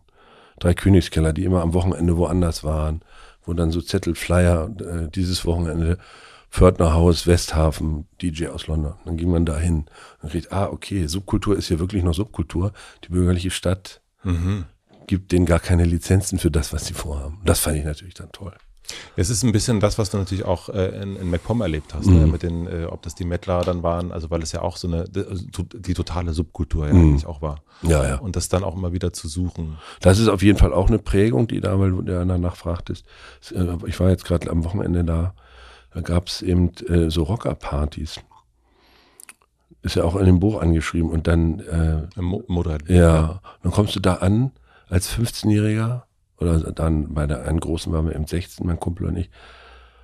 Und das war, das ist, das ist wie Voodoo gewesen für uns. Ein riesiges Lagerfeuer. Nicht so eins, was wir aus dem Garten kannten von den Eltern. Es war riesengroß. Da wurde an Teil des Feuers wurde so ein bisschen Lämpchen geschmort. Ein DJ aus Berlin, das war für uns natürlich, der auch wirklich verrückt aussah. Der war richtig cool. Der sah aus wie im Magazin, so. Mhm. 30 Zelte wo allerlei passiert. Alkohol ohne Ende, wir mussten nichts bezahlen und es war wirklich wie so eine rituelle, wie so ein rituelles Fest. Und das, und das heißt, wenn du so drei Kilometer, zwei Kilometer weg warst, hast du irgendwo, aber du kriegtest es nicht gefangen mit den Augen. Es war in den Büschen, hinter den großen sechs Meter hohen Büschen. Und war das ein Festival oder was war das? Nee, es war einfach eine Rockerparty, drei Tage lang. Nichts mehr. Und das war jetzt gerade oder? Nee, damals, damals als ich 16 ja. war. Oder, ja. ja, 15, 16. Und das ist eben auch so eine Prägung, dass das, dass du gehst in etwas hin, was offiziell nicht erlaubt ist. Was mein Vater hat wahnsinnig geschimpft, der war ja auch zuständig für Jugendkultur und so und hat da auch wirklich äh, Fronten hochgezogen äh, und uns das Leben damit auch schwer gemacht. Das war dann, muss ja dann 88, 87 genau. sein, ne? Ja, ja. ja. Und, äh, und dann bist du aber da drinnen und erlebst etwas, was nicht gesundheitsgefährdend war. Im Gegenteil, es war einfach total beglückend. So. Es hat uns beide, das verbindet mein Kumpel im Buch heißt der Kater und mich bis heute, wenn wir darüber quatschen. So, das ist einfach. Letztens habe ich den Rockerfürsten, fürchte Gott heißt der Buch, äh, auch getroffen. Der ist jetzt so ein totaler Naturschützer und ey, das ist so geil gewesen, Charlie war. Was, was zieht, also äh, dich und mich hat das ja offensichtlich äh, zu solchen Sachen hingezogen. Bei, Mhm. bei mir war es dann mehr so besetzte Häuser, Punkrock. Meine ersten Helden waren dann aber doch, also so also Slime, Tokotronic, ähm, die Ärzte und solche Mhm. Sachen. Und bei mir waren aber im Dorf sind eigentlich meine ganzen Freunde sind eigentlich ähm, haben sich dann eher zu Onkels und Störkraft hingezogen Mhm. gefühlt und waren dann Neonazis. Mhm. Ähm, und es gibt ja irgendwie etwas, so eine Suche nach einer Angebundenheit, die, also nach einer Ideologie, wo man sich irgendwie so dranhängen kann, Mhm. scheint mir. Also so, ne? Und man, bei mir war es das Glück irgendwie durch meine Cousine, die, Mhm. die mich da so Richtung Nirvana geführt hat Mhm. und sowas und Mhm. Punk. Und bei dir war es dann eben äh, Motorhead ja eigentlich Mhm. dann, ne? Was ist, was ist, warum brauchen oder gerade so in dieser Zeit Osten, würde ich schon sagen, auch sehr prägnant dafür. Also meine Frau, äh, die, die kannte das nicht und die kennt Mhm. das auch nicht bei Freunden. Aber Mhm. also ich kenne das eigentlich bei sehr vielen Jungs, Männern jetzt äh, aus dem ehemaligen sogenannten Osten, die, ähm, die das erlebt haben, die irgendwo sich äh, so, so, so anhaken mussten. Mhm. Hast du dafür eine Theorie? Nee, also ich habe im Zuge des Buches über Motorhead da auch viel drüber nachgedacht, warum. Also bei mir war es, ich hatte wirklich, äh, also ich hatte wirklich ein Problem mit dieser Musikwelt meiner Eltern. Das, hat mir zugesetzt, zunehmend, umso älter ich wurde. Ich, weil du sozusagen die Wirklichkeit erlebst als Kind, die Auseinandersetzung, die glücklichen Tage, die traurigen Tage, die schwierigen Tage und dann äh, ist da aber eine Musik, die immer permanent Sonnenschein versucht zu vermitteln. Und dann siehst du die Menschen im Fernsehen und das ist wie ist eine totale Maskerade. So und das da hatte ich, das war richtig, äh, also ich finde nicht, das hat mich depressiv gemacht, aber es war richtig so ätzend, ist das richtige Wort für mich als Kind in der Empfindung. Das würde ich heute jetzt nicht mehr so sagen. Aber damals habe ich, würde ich sagen, habe ich das als total ätzend empfunden und und ich brauchte so eine Gang, die bereit war, sich dem gegenüberzustellen. So, ich rede mich da richtig ran. Versuche dem mal äh, entgegenzukommen. Ich wollte sowas, äh, wollte einen eigenen Raum haben, den die auch wirklich auch ätzend finden, meine Eltern. Ich wollte etwas haben, wo die sagen, das geht gar nicht. Und ich wollte, dass auch meine Mitschülerinnen und Mitschüler denken, der hat einen an der Marmel. Der ist nicht ganz dicht. Was ist das für ein Scheiß? So, ich wollte, weil mich das alles irgendwie sozusagen unterbewusst irritiert hat. Ich könnte, also jetzt könnte man sagen, klar, das Kind merkt, hier stimmt was nicht und da wird so ein Kuchenteig drüber gemacht, so ein süßes Zuckerdings. Bloß das will man, das will ich gar nicht, weil es macht sofort wieder zu, das Bild. Sondern es, ich will sagen, ich wollte einfach, so auch wie mit dem Dreirad, ich war ein Dickkopf und habe gesagt, ich will irgendwas finden, was meins ist. So, und das ist, glaube ich, das hat erstmal jedes Kind, wo ich mich auch von diesen anderen, die bisher mein Leben waren und auch mein Leben gestellt haben, absetzen kann. Diese Loslösung. Und da, genau in diese Zeit fiel eben diese ACDC-Platte. Die Texte habe ich ja damals gar nicht begriffen, weil ich selber ja noch gar keinen sexualisierten Lebenshintergrund hatte. Das kam ja parallel. Das, also, wenn man das heute hört, lacht man sich ist ja, ist ja eine, eine Ferkelei nach der anderen letztlich, so. Im Schlager ja eigentlich auch. Ja, ja, eben, so. Und dann, und das war, aber eigentlich ist es ja auch, wenn man ganz streng sein, zu sich selber sein will, ist vor allem auch Metal eigentlich eine, einfach nur extrem verzerrte Form von Schlager. So, es ist einfach ganz hart gespielt. Die Gitarren sind, es ist wie so der, der Gegenraum. So, äh, wie heißt es bei Stranger Things in der Serie? Äh, The Upside Down. So, es ist einfach nur der, der, die andere Seite.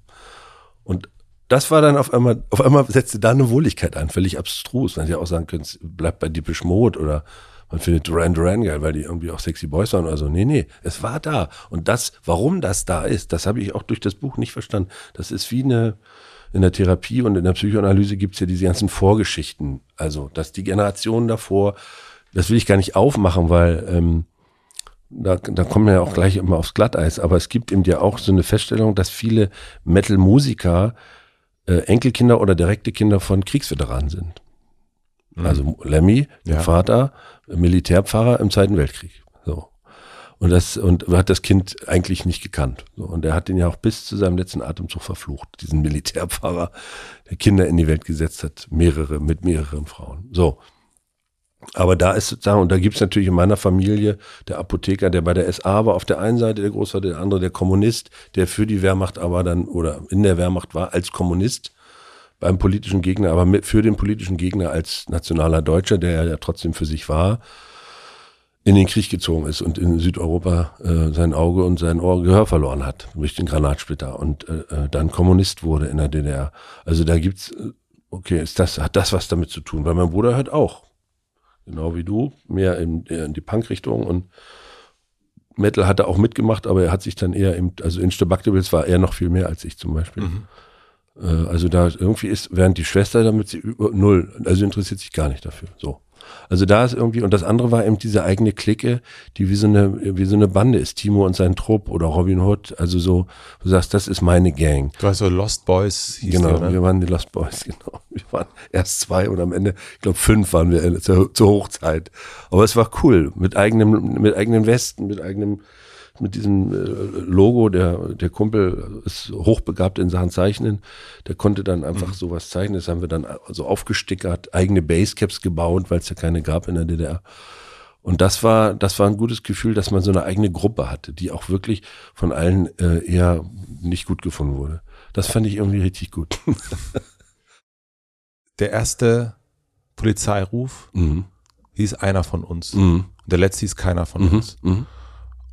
Und gehe ich recht in der Annahme, dass es dir ganz lange darum ging, einer von zu sein, also Frankfurt, Metal, äh, Zugehörigkeit und jetzt eigentlich irgendwann 20, 30 Jahre später sagt, nee, ich will nirgendwo mehr, also ein Club, der mich aufnimmt, dem will ich nicht zugehörig sein. Woody Allen war das, glaube ich. Ja, ja. Äh, ist das äh, eher jetzt dein Antrieb zu sagen, ich will gar nicht mehr irgendwo mich richtig andocken können? Weil wenn man so von dir liest, dann kommt auch immer gleich, ja, Metal, ja, aber auch Maler. Ja, ja, genau. Also ja, es ja. kommt immer gleich das, A, das Aber, um gar nicht so, dass man gar nicht so sagen kann, ach so, jetzt habe ich ihn. Äh, so ist er. Die, genau. Die nee, das ist so. Also das ist auf jeden Fall, ja, das ist so. Das ist einfach auch Teil des Wesens. Ich glaube, dass äh, sich zu etwas bekennen und gleichzeitig immer wieder ausbüchsen. Mutter sagte immer, äh, du, die gibt's immer eine Hintertür und die ist immer offen. Wie schön. Ja immer, äh, du, hast immer noch einen, irgendeinen anderen Plan. Hat sie immer gesagt. Schon ganz, also ich erinnere mich mit sieben, acht hat, ging das schon los. Ja, ja. Mal sehen, ob es am Ende wirklich macht. So.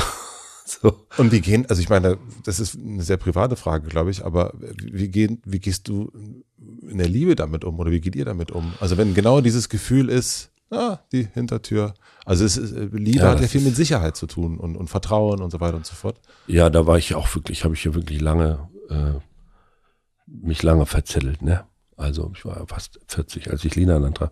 Und das ist ja, das kann ich wirklich nur als, als sensationelles Glück beschreiben. Also das, das, was uns da bis jetzt widerfahren ist und geglückt ist, das ist, das habe ich mir überhaupt nicht vorstellen können, dass das gibt, dass das geht. Weil Aber das ist, äh, weil sie, äh, Lina hat eine Unf, also ist die, die, Person mit der größten Intuition, die ich kenne, mit der Tief, also eine wirklich einen krassen Riecher für Menschen. Sie ist ein stiller Mensch und guckt halt dadurch viel mehr oder nimmt viel mehr wahr, wahr so und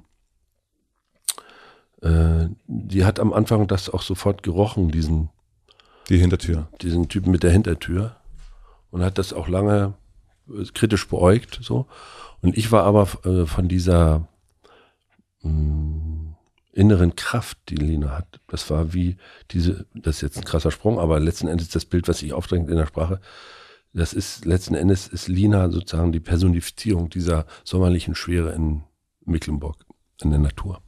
Wenn ich, wenn ich mit Lina zusammen bin, ist, dann ist alles gut. Also hat sich diese äh, Stille quasi vor die Tür gestellt mhm. und macht die macht die zu, dass die gar nicht mehr sichtbar ist. Ich bin gar nicht in einem Raum, wo es Türen gibt letztlich, sondern mm. das ist sowieso so ein anderer, das ist so der Metaraum, wo es eigentlich, äh, wo Leben dann, wo der ganze Sinn des Lebens auch so eingefangen ist. Das ist wie so eine, wie so ein äh, wirklich ein Globus, wo man in so einem eigenen, in so einer eigenen Blase oder sowas ist. Das ist, ist verrückt. Also sind wir beide auch immer wieder überrascht. Glaubst du, dass man solche Türen schließen kann durch, ich nehme mir jetzt vor, diese Tür zu schließen, ich muss die schließen, das tut mir nicht gut und so weiter. Also ja. so also ich glaube, das gibt, das also es ist ja, es sind ja immer Ausflüchte, es ist ja auch die ganzen Suchtthematiken, Suchtprobleme und so. Ich glaube, dass das damit ja zu tun hat, dass Sachen, die, die dich suchten, ähm, die einen suchten, das sind ja alles auch Hintertüren, um irgendwas anderes, weil man es nicht versteht, zu greifen oder sich klarer zu machen oder so. Und dann gibt es in Phasen im Leben, wo man das gerade cool findet, mhm. dass man also stolz ist darauf, äh, unglaublich viel zu suchten. Und dann gibt es Phasen im Leben, wo man sich echt äh, vor sich selber schämt, was ich viel wichtiger finde, als dass man sich vor wen anders für was schämt, sozusagen, das, oder wie eine Gesellschaft darauf guckt. Aber das sind Hintertüren, die, das ist, also auf jeden Fall sind das Lebensziele, wo man sagt, das wäre gut, wenn man da gar, dass die Wand einfach mal zumacht hm. oder die Wand weghaut und einfach in diesen Globus reinkommt von dieser, von dieser Stille oder Zen oder wie man das alles nennen will. Ich glaube, dass das geht. Das ist, ähm, kommt drauf an, je nachdem. Manches geht, glaube ich, ganz schnell. Rauchen aufhören oder so. Konntest du, hast du mit Rauchen aufgehört? Ja. Ja. Es war einfach eine Entscheidung. Wow, eigentlich von heute auf morgen. Vor, Gott, das ist schon lange her. Zwei, fünf. Ich ähm, würde gerne nachher nochmal zu diesem Sprachlosigkeit und Sprache finden mhm. kommen wollen. Aber es gibt so eine, ähm, eine Abteilung, äh, da würde ich gerne die Kiste mal aufmachen, äh, weil ich weiß, du hast auch schon ein paar Mal drüber gesprochen. Äh, nämlich ist es diese äh, die Vater äh, äh Politikkiste mhm. und die mache ich deswegen auf, weil es äh, weil es mich gerade so beschäftigt und weil mhm. mich irgendwie das gerade umtreibt und ähm, ich und, und wenn man sich so wie ich dann mit Menschen beschäftigt, dann kommen ja diese Parallelen oder die nicht Parallelen und eine große Parallele haben wir ist ähm, das Leben der anderen. Ich hoffe, es ist okay, dass wir darüber mhm. reden. Ja, ja, ja.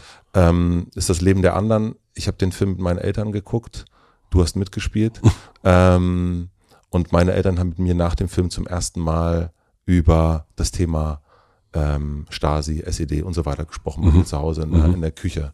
Und das war so ein, das, das, hat dieser Film geschafft. Das ist ja ein großes, ähm, ähm, dafür verdient man jeden Oscar, ja, finde ich. Ja, ähm, ich glaube, das, und es war das erste Mal, dass ich gelesen habe, dass es bei dir im Grunde genauso war. Ähm, meine Eltern sagten den Satz, glaub nicht, dass das nur ein Film ist. Mhm. Das war wirklich so. ähm, und bei dir war es der Vater, der äh, darauf hinwies, dass er diese so eine Kameras gab's. So eine Kameras hatten wir nicht. Ja. Und äh, also weil er das, weil er die benutzt hat im Grunde. Ja, ja. Na, er wusste, also er kannte, er hat anders gearbeitet. Er war ja auf dem Land, ne? Er war nicht in Berlin. So, aber dieser, das, der fiel richtig aus dem raus, der Satz. also jetzt mal rein schauspielästhetisch gesprochen, wahnsinnig lustige Szene. Mhm. Das großgehütete, 15 Jahre lang ein großes Geheimnis drum gemacht. Und dann fällt einfach so ein unbedachter Satz aus dir raus. Und dann sitzt blöderweise der Bengel da vorne und ist intuitiv geistesgegenwärtig geschärft, weil das Thema eben äh, ja eh da war und sagt wir. Und dann war die Büchse offen. Es gibt doch dieses Bild von der. Wie meinst du das wir? Na, er hat gesagt, so eine Kameras hatten wir nicht. Mhm. Und wir waren ja immer in dieser schwebenden Unklarheit mit ihm. Diese ganzen Jahre seit dem Ende der DDR. Mein Bruder hat immer ein bisschen mit mehr, mein kleiner Bruder hat ein bisschen mit, mit mehr Druck nach. Er ist Historiker, ne? Ja. Mhm. Und ich war äh, so, ich habe das immer so begleitet, weil ich auch weit weg war. Und habe dann einfach nur wir, also so, so blöd gestellt. Und dann war so, das war eine, das war eine scharfe Stelle. Das war richtig so. Und dann, ach na ja, man kam gar nicht drum rum. Und dann hat es einfach äh, versucht so einzukreisen mit wenigen Sätzen, weil er ich glaube, in seinem Kopf war die Hölle los, weil das eine war, jetzt, äh, jetzt wissen es die Kinder doch, das andere war, dass er selber gar keine Position psychologisch einnehmen konnte dazu, warum muss ich mich jetzt zu etwas verhalten, was doch 1956 war, also 50 Jahre vorher. Ja. Warum muss ich jetzt über da und, und auch gleich der Vorwurf, er hat es ja mitgekriegt, 15 Jahre lang, wie mit so Leuten umgegangen, sofort auch die Angst, jetzt ist er geächtet, halt bloß einen Mund und so. Und ähm, und also der war, der, der war richtig im freien Fall, der kriegte auch sich nicht gehalten. Und dann kam On the Top eben, also das war ja dann nur unter uns erstmal und dann kam On the Top eben diese, dieser Zeitungsbericht am Montag über diese Filmpremiere in Neustrelitz mit dem Foto, wie ich Bücher signiere.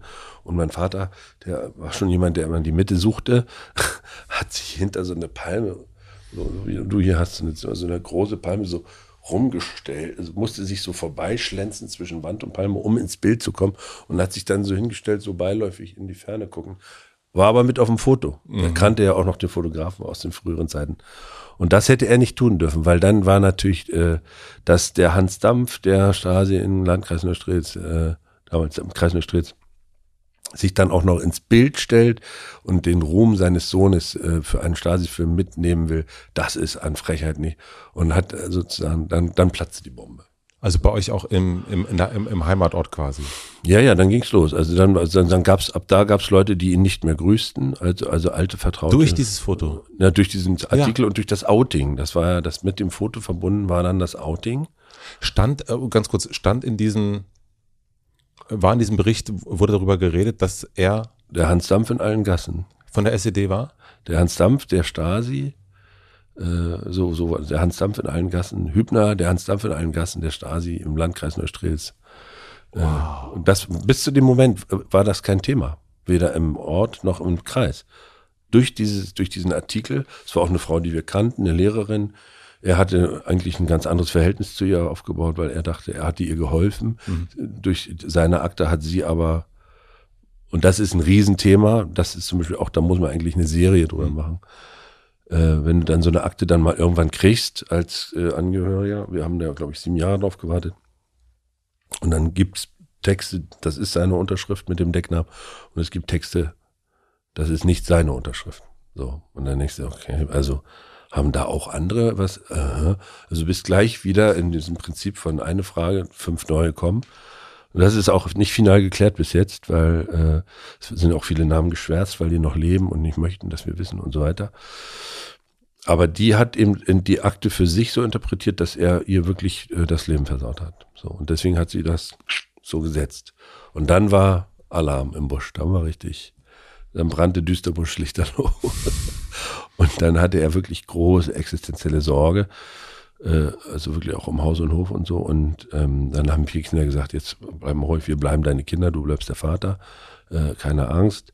Äh, und haben auch diese moralische Debatte ganz vorsichtig versucht anzufassen, weil historischer Zeitpunkt, der Typ war 23, als äh, die, das MFS ihm das anbot, das war ein Karriereaufstieg mit verbunden. Die DDR war sieben Jahre alt zu dem Zeitpunkt. Jetzt sind 50 Jahre rum, er war in Rente gekommen. Es war kompliziert, äh, das so zu führen. Das haben wir sehr intuitiv, auch von zwei Seiten. Es gab nur ein Interview im Nordkorea mit einem Journalisten, der sich gut vorbereitet hatte. Und dann kehrte so nach und nach Ruhe ein. Und ich bin eh jemand, der sagt, lieber äh, Zeit nehmen, immer. Mhm.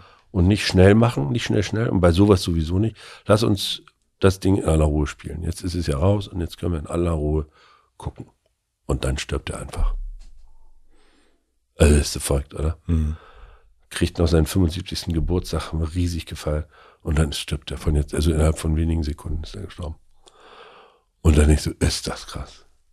Das nicht zu klären, aber dass der auch einfach dann auf einmal im Tod ist. Also diese, diese komische Punkt von Endlichkeit, also diese Verabredung von Leben, wo wir eingangs sprachen, Leben ist ja, dass wir miteinander Zeit erleben. Und auf einmal Tod, das Miese am Tod ist ja, das ist ja wie so ein Portal, da darfst du nicht hintergucken. So wie das in, in, im Film heißt. Ich bin nur der Taxifahrer. Ich bin nur der Taxifahrer, genau. Ich weiß da auch nicht, was los nee, ist. Ja. Der dich zum Bordell bringt. Ich weiß aber nicht, was dahinter stattfindet. Ja. Ach doch, Morten in dem Film. Ja. Äh, und das war natürlich dann, also da war diese, diese ganze Ambition erstmal von unserer Seite so gecuttet und man musste die, sich mit dieser Endlichkeit, also ich musste mich das erstmal mit dieser Endlichkeit befassen, was Tod macht und so. Und ähm, dann haben wir wirklich, mein Bruder hat das dann in die Hand genommen, über Jahre versucht, an diese Akten ranzukommen. Und wenn er die dann liest, deswegen, also da werde ich sicher nochmal mich mit befassen in meinem Leben, weil das ist rätselhaft. Du lernst ja dann, ohne im direkten klärenden Gespräch, eine Persönlichkeitsstruktur kennen. Das ist also in dem Fall für mich total mühsam. Mein Bruder kriegt das besser hin, der kann das für sich immer sortieren und sagt dann immer, ja, das versuchst zu verstehen, das war seine Situation und stell dir vor, diese Enge, der absolute Druck, dass du dich einfach verhalten musst, wenn du es nicht tust, ist immer gleich entweder oder. Es gibt nicht diesen Graubereich, den Unsinn mhm. sozusagen. Ähm, für mich war es total mühsam, da diese Texte zu lesen von ihm. Weil du einen Vater kennengelernt hast, der eigentlich gar nicht dein Vater war, wie du ihn kanntest? Äh, nee, nee, also schon bloß das, also es ist halt sowas, ähm, es passt schon auf eine Art zu ihm. Es ist nur so schwarz auf weiß. Ähm, man sieht, also das ist jetzt fast esoterisch, aber man sieht eine Verrenkung dahinter. Man sieht eine Gefallsucht oder sich um was, um was rumeierndes sozusagen, aber dann auch wieder bei bestimmten Leuten ganz klares Anzählen. Das ist sehr unsympathisch einfach. Mhm. Und das wird man lieber klären, geht aber nicht. Geht natürlich nicht. Die Frage ist, ob man es überhaupt klären könnte, wär, wäre er noch da? Also, weil die Frage ist ja, kennst du dich so gut, dass du das erklären könntest? Und, mhm. und auch, ähm, ähm, da, da ich, wüsste ich, also habe ich gar keine Erfahrung mit, aber es ist, ähm, wie guckst du jetzt auf deinen Vater? Naja, letztlich so wie er verstorben ist. Also wir hatten, wir beide hatten eigentlich ein sehr geklärtes Verhältnis. Das war klar. Man, wir haben also den, den Alltag besprochen. Er hat, äh, meine Mutter ist ja dann schon krank gewesen und er hat sich, äh, war da oft in Sorge. Wir hatten einen tollen letzten gemeinsamen Abend zusammen damals und äh, so, das ist erstmal das, das Grundgepäck. Und das andere, da werde ich mich mit befassen. Also das ist richtig auf, auf dem Tisch und das wird ob ich da was schreibe oder einen Film drüber mache, muss ich mal gucken. Aber, Aber du willst dich damit künstlerisch auseinandersetzen. Ja, weil es ist eine Entseelung, die ich da wahrnehme. Also du, du, du kennst, du weißt, wie er gesprochen hat. Er war nach dem Ende der DDR oft nicht in froher Stimmung. Er haben sich total verhoben wirtschaftlich, also richtig mächtig verhoben, sind hochverschuldet, er ist hochverschuldet verstorben. Und, ähm, und dieser heitere Gesell, er war ja Karnevalist, er hat es geliebt, im Mittelpunkt zu stehen. Er hat Karnevalsreden geschrieben, hat auch diesen Spagat, glaube ich, relativ lange für sich okay hingekriegt mit der Staatsmacht und war, glaube ich, wirklich ein ernstzunehmender Vertreter dieser Staatsmacht, war für viele auch dadurch jemand, den man fragen konnte um Hilfe oder von dem man aber sich auch zurückzog. Das ist eine unglaubliche Macht auch. Ja, ja, in so, in so einer Gemeinde, hat aber mit diesem Hotel und auch da, äh, also da hat er sich einen guten Ruf erworben, auch mit diesem Karnevalsclub, da ist er bis heute eine Legende. Und dann liest du das und du merkst, das ist wie, äh, ich habe also Entseelung meine ich, dass jemand sich selber wie aufgibt und sich selber in einen anderen mentalen Zustand begibt, um dieser Staatsmacht nicht, die Staatsmacht nicht darauf zu bringen, dein Leben dir zu bedrohen. Also du machst mit dir selber so einen Pakt, wo du dich selber von dir sozusagen aus deinem innersten Wesen heraus entfremdest um ein Signal zu senden an eine Macht, die dich unter Druck setzt, dass die sich um dich keine Sorgen machen müssen, damit du dein Wesen schützt. Aber dein Wesen geht dadurch kaputt, dass du dich entfremdest von dir. Und dieser Riss erzeugt erstmal eine Sprachlosigkeit, ein Schweigen, eine Sorge, eine, auch eine Wut, eine Aggression. Ich glaube, das ist auch einer der tiefen psychologischen Gründe, warum bis heute diese äh, Wiedervereinigung, also dieses Wort ist auch ein Unwort ohne, ohne Gleichen, ähm, äh, nicht einfach nicht funktionieren kann. Gar nicht, weil man nicht will. Das ist total schwer. Wenn, solange du nicht anfängst, wirklich mit Geduld und Spucke in aller Ruhe die, diese Mechanismen dahinter, die seelischen Mechanismen, zumindest erstmal zu beschreiben, wenn du den Ehrgeiz nicht hast, von der einen Seite und auch von der anderen Seite schon gar nicht, so, äh, dann wird das nie was. Weil dann musst du einfach zur Kenntnis nehmen, dass da eine ganz andere Art von Negativtrauma stattgefunden hat, wie auf der äh, amerikanisch, britisch-französisch besetzten Seite eine Erfolgsgeschichte stattgefunden hat, durch den Kapitalwettbewerb. Ja. So, durch das sogenannte Wirtschaftswunder, vollgestopft mit unglaublich viel Dollars. So, und dann wurde da ein Markt geschaffen, der dieses ganze Westeuropa überhaupt erst etabliert hat. Also dieses Schmier, dieses Land, was wie so alle anderen Interessen gebunden hat, die ganze Benelux, Großbritannien, Frankreich, Italien und so weiter. Das sind zwei völlig verschiedene Traumata. Und diese, diese Schmelzung, die da so in so einem Wort Wiedervereinigung drin sitzt, verstehe ich sogar psychologisch, ist ja fast ein kindlicher Glaube von dieser Cool-Generation zu sagen, wir wollen doch einfach unser Land wieder zusammen haben. Du kannst ja nicht als erwachsener Mann so ein Wort nehmen. Es geht einfach nicht. Mhm. Deutsche Einheit verstehe ich auch noch. Das ist dieser Begriff von 1871 oder was, ne? Aber, aber das hat ja überhaupt nicht stattgefunden. Es wird darüber berichtet, es wird benannt, aber der wirkliche Prozess, was das bedeutet, so oder so traumatisiert zu sein. Dass auch die alte BRD ist ja nicht das Deutschland äh, geworden, was es vor dem Kriege war. Das ist ein völlig neues Deutschland geworden. Wo die ganzen moralischen Verbrecher einfach weitergemacht haben. Ja. Auch gebraucht wurden und so. Naja, nach der Wende ja auch. Also die, die, äh, also es fand ja letzten Endes genau das Gleiche statt, dass die Menschen, die jetzt vielleicht wieder ein, wieder ein Vater, äh, manche saßen zu Hause und denen ging es nicht gut.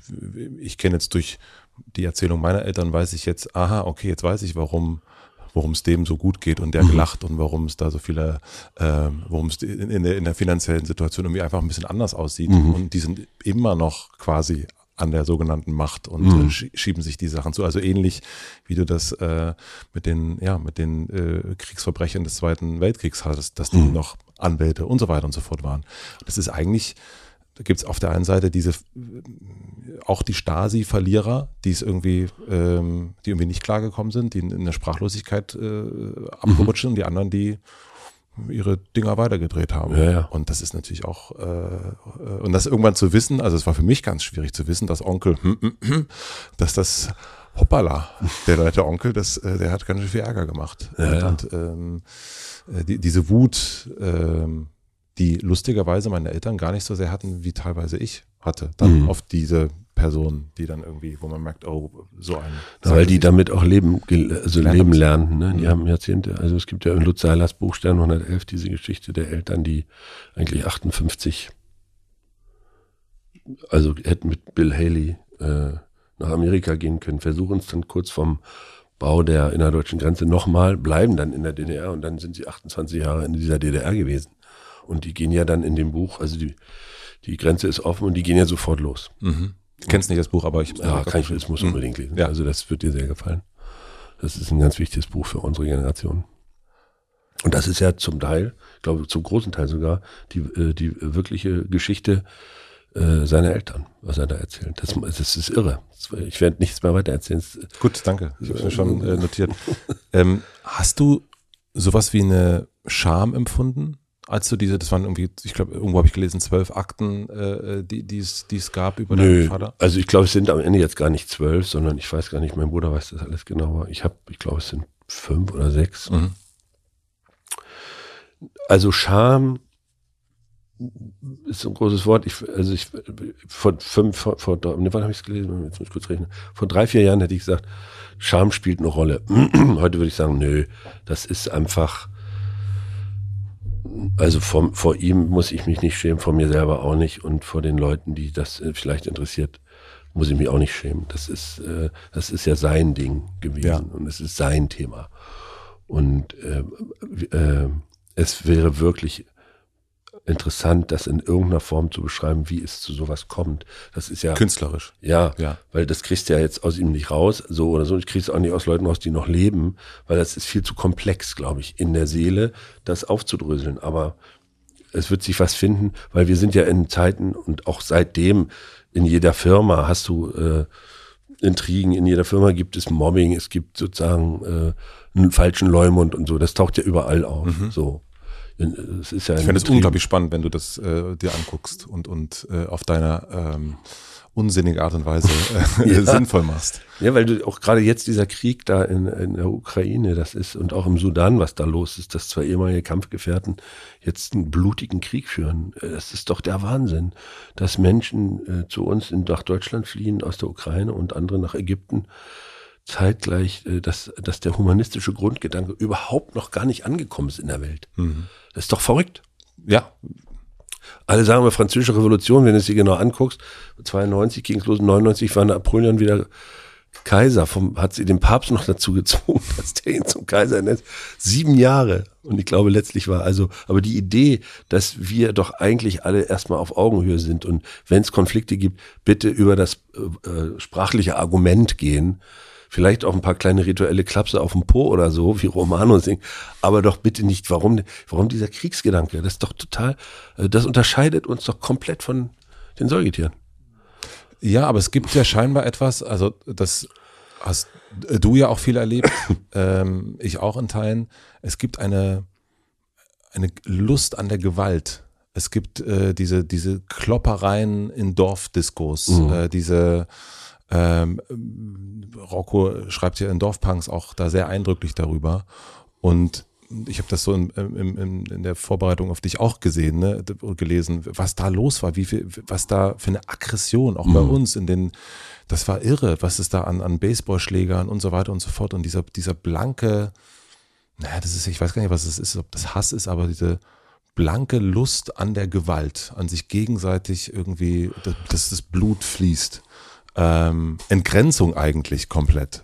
Und ich habe das auch damals ja, ja. nie be begreifen können, was, was ist das eigentlich? Na, Monchi beschreibt das ja auch immer eindrücklich, diese ganze Hooligan, also von Feine seine Fischfilet, ja. die ganze Hooligan-Welt sozusagen. Na, ich glaube, also ähm, da ist natürlich auch, da gibt's ja viele Versuche schon in der Literatur und im Film und auch in Songtexten das äh, einzukreisen, aber letztlich ist es doch, glaube ich, ein Bildungsmoment.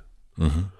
Also ein Erkenntnismoment zu kapieren, dass also weil du kannst doch zu Heavy Metal ganz wild tanzen und dann bist du auch entgrenzt. Ja, voll. Du kannst sogar Pogo tanzen, ohne dich zu verletzen und bist, äh, aber die, du kommst in diese sommerliche schwere Stille rein, also in das Glück. Diese Destruktion, das ist ja nur, weil da sozusagen in dir eine Programmierung existiert, in deinem Formbewusstsein. Was heißt, erst dann setzt eine Satisfaktion ein, wenn eine Zerstörung stattgefunden hat.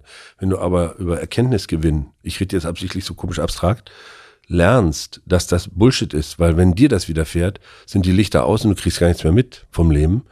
Äh, dieser Erkenntnisgewinn wird nicht vermittelt, nicht in der Form, dass jeder es rallt. Es gibt Menschen, die rallen sofort, da würde ich jetzt uns beide zu zählen. Es gibt andere Menschen, da musst du äh, sozusagen andere Bilder erfinden, eine andere Sprache und man muss sich genau dafür enorm viel Zeit nehmen.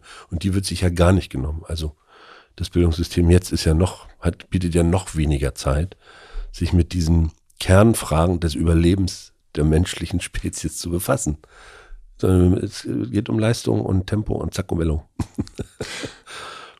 Ich glaube, wenn da, der setzt ja nicht ein, auch in der Dorfdisco, das war, da, das sind ja andere, da sind ja Kulturen aufeinander geknallt. Ja. Also ich bin Apotheker, Enkel und ein Bauernsohn. Der Bauer war im Krieg, der hat, in, also der hat Destruktion erlebt. Da ist klar, dass bei uns sozusagen Gewalt hat bei uns überhaupt gar keine Rolle gespielt. Das ist in anderen Bauernfamilien ganz anders gewesen.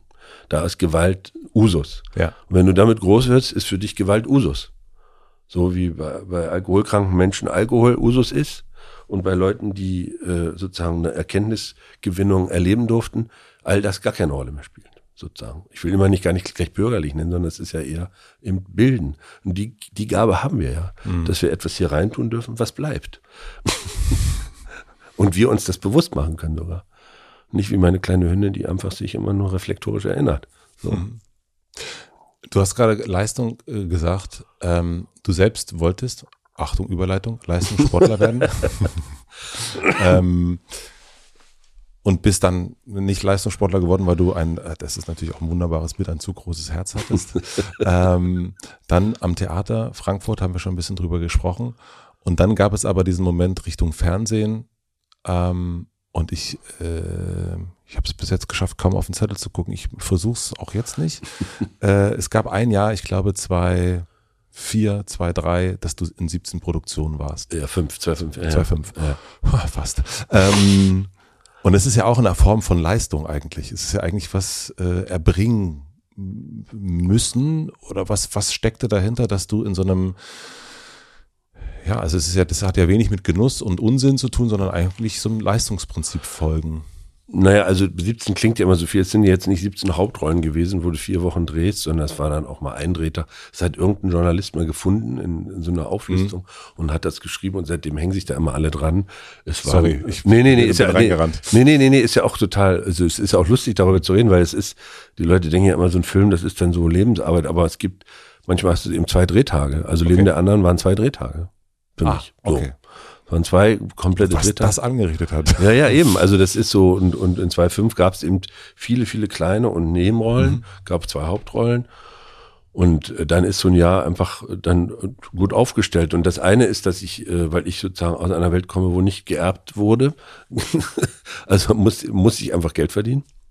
Und das ist immer sozusagen der Ehrgeiz gewesen in den ersten Jahren, dass das im ersten Halbjahr so klappt, dass ich dann entspannt mich um die Dinge kümmern kann, die mich eigentlich im Sinne von Unsinn interessieren.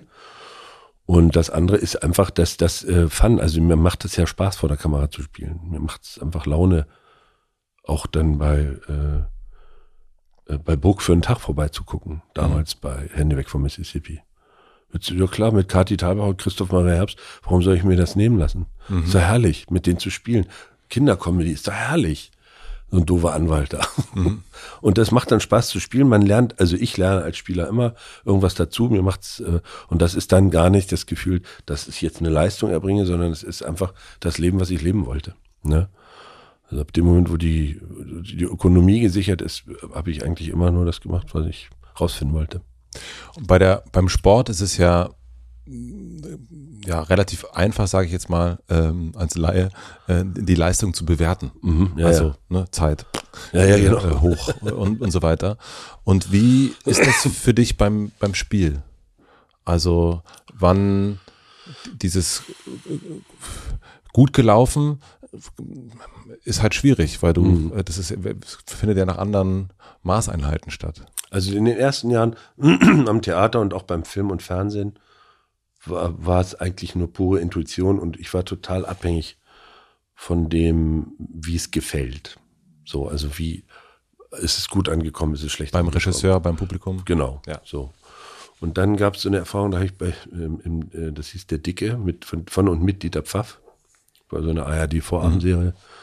Anfang der Nullerjahre und ich spielte, ich hatte in zwei Folgen spielte ich einen obdachlosen Zeitungsverkäufer, Harry Simon ist die Rolle. Und ich habe so gemerkt, dass mich das so ein bisschen langweilt, dass ich immer so dahin komme, meinen Text aufsag und es gefällt wem und so, dass ich so abhängig bin wieder von so einer Haltung, ja. die, die sich mit meinem Tun befasst. Und habe dann angefangen, mich zu fragen, warum spiele Also was würdest du denn jetzt machen, wenn Harry Simon eine Hauptrolle wäre? Wie würdest du mit dem umgehen? Wir waren auch nur drei Drehtage. Aber wie würdest du mit der Rolle umgehen? Hast du dich gefragt? Ja. Ja. Äh, das hab ich da, äh, was würdest du machen, wenn das jetzt eine Hauptrolle? Wie würdest, würdest du dann auch irgendwann nur hinfahren? Und ich habe ja immer Zeit, man hat ja immer Zeit in seinem Leben. Also hab ich gesagt, ich kann mich ja auch mal mit dem ein bisschen besser befassen. Wieso ist der auf der Straße gelandet? Also all die Fragen, die dann einfach so unterbewusst durchlaufen, wie so ein Abwasserkanal, einfach mal bewusst sich stellen die Zeit geht rasant dahin, man hat wahnsinnig viel zu tun und auf einmal ist es nicht mehr Text abliefern und hopp top, sondern ich hatte einen guten Tag mit diesem Harry Simon, mhm. mit dieser Idee von äh, obdachlosen Zeitungsverkäufer. Krasses Leben möchte ich nicht führen. Auf einmal gibt es, war da nicht mehr, ich gehe zur Arbeit und mache meine Arbeit, sondern ich habe mich mit einem Thema befasst. Das war wie ein Schlüsselmoment. Es war wirklich ein richtiger, für die gesamte schauspielerische Arbeit ein absoluter Schlüsselmoment unter der Brücke da irgendwo in Hamburg, im, äh, da bei den Fleetinseln. Thomas Jahn hat Regie gemacht. Dieter Pfaff hat mich Sachen abgefragt, typische Krimi-Dramaturgie. Und ich hatte auf einmal nicht mehr das Gefühl, ich muss irgendwie eine geile Krimiszene spielen, sondern ich habe gedacht, ja, jetzt kommt dieser Typ, der soll mich hier einfach von der Straße holen. Also ich hatte ganz anderen inneren Film. Und dann ist es keine, geht es nicht mehr um Leistung. Dann ist es Zeitvertreib. Schöner Zeitvertreib. Fun. Fun, genau. Mhm. Auch bei Bookoff war immer der Punkt, dass man, wie, wie würde der, also wenn das jetzt wirklich, wirklich ist, ne, wie würde der so im Büro sitzen und der sieht so, wie die da alle rumeiern. Ich merke sofort, dass die Figur dann sich sofort wieder aufstellt, weil der dann, ach, ey, das ist doch alles, hat so eine Unruhe, ist so, und dann ist das, da Aber das siehst du direkt im Gesicht an, das ist lustig, der, der, der, genau. Mundwinkel, ja. Und dann es macht, ist genau das einfach der Spaß. Und ist so eine Figur äh, sozusagen nach Hause zu schicken oder wegzuschicken, ist das dann die Angst vor der Ruhe? Also, dass du Buckhoff, also das ist ja so eine, so eine Lebensrolle schon mhm. fast, würde ich ja, sagen. Ja, ja, ist auf jeden Fall eine, ja, ja. Und dann aber irgendwann zu sagen, äh, keiner von euch, äh, bloß keine, bloß keine Stille. Also Stille ist ja was anderes. Nee, mhm. es ist, äh, das ist ja eine andere Form der Stille, glaube ich. Also das ist jetzt, ich muss gerade überlegen, wie ich das doch, also es gab auf der äußeren Ebene merkte ich so, also auf dieser sogenannten Marktebene und auch in der, in der Arbeit gab es so eine krasse, zunehmende harte Fixierung auf diesen Bukow und Bukow und Hübner verschmolzen zu so einer Erscheinung. Und das ging mir einfach als Schauspieler total auf den Keks, weil das ist, Bukow ist wirklich eine andere Idee von Persönlichkeit als wie ich bin oder ich lebe.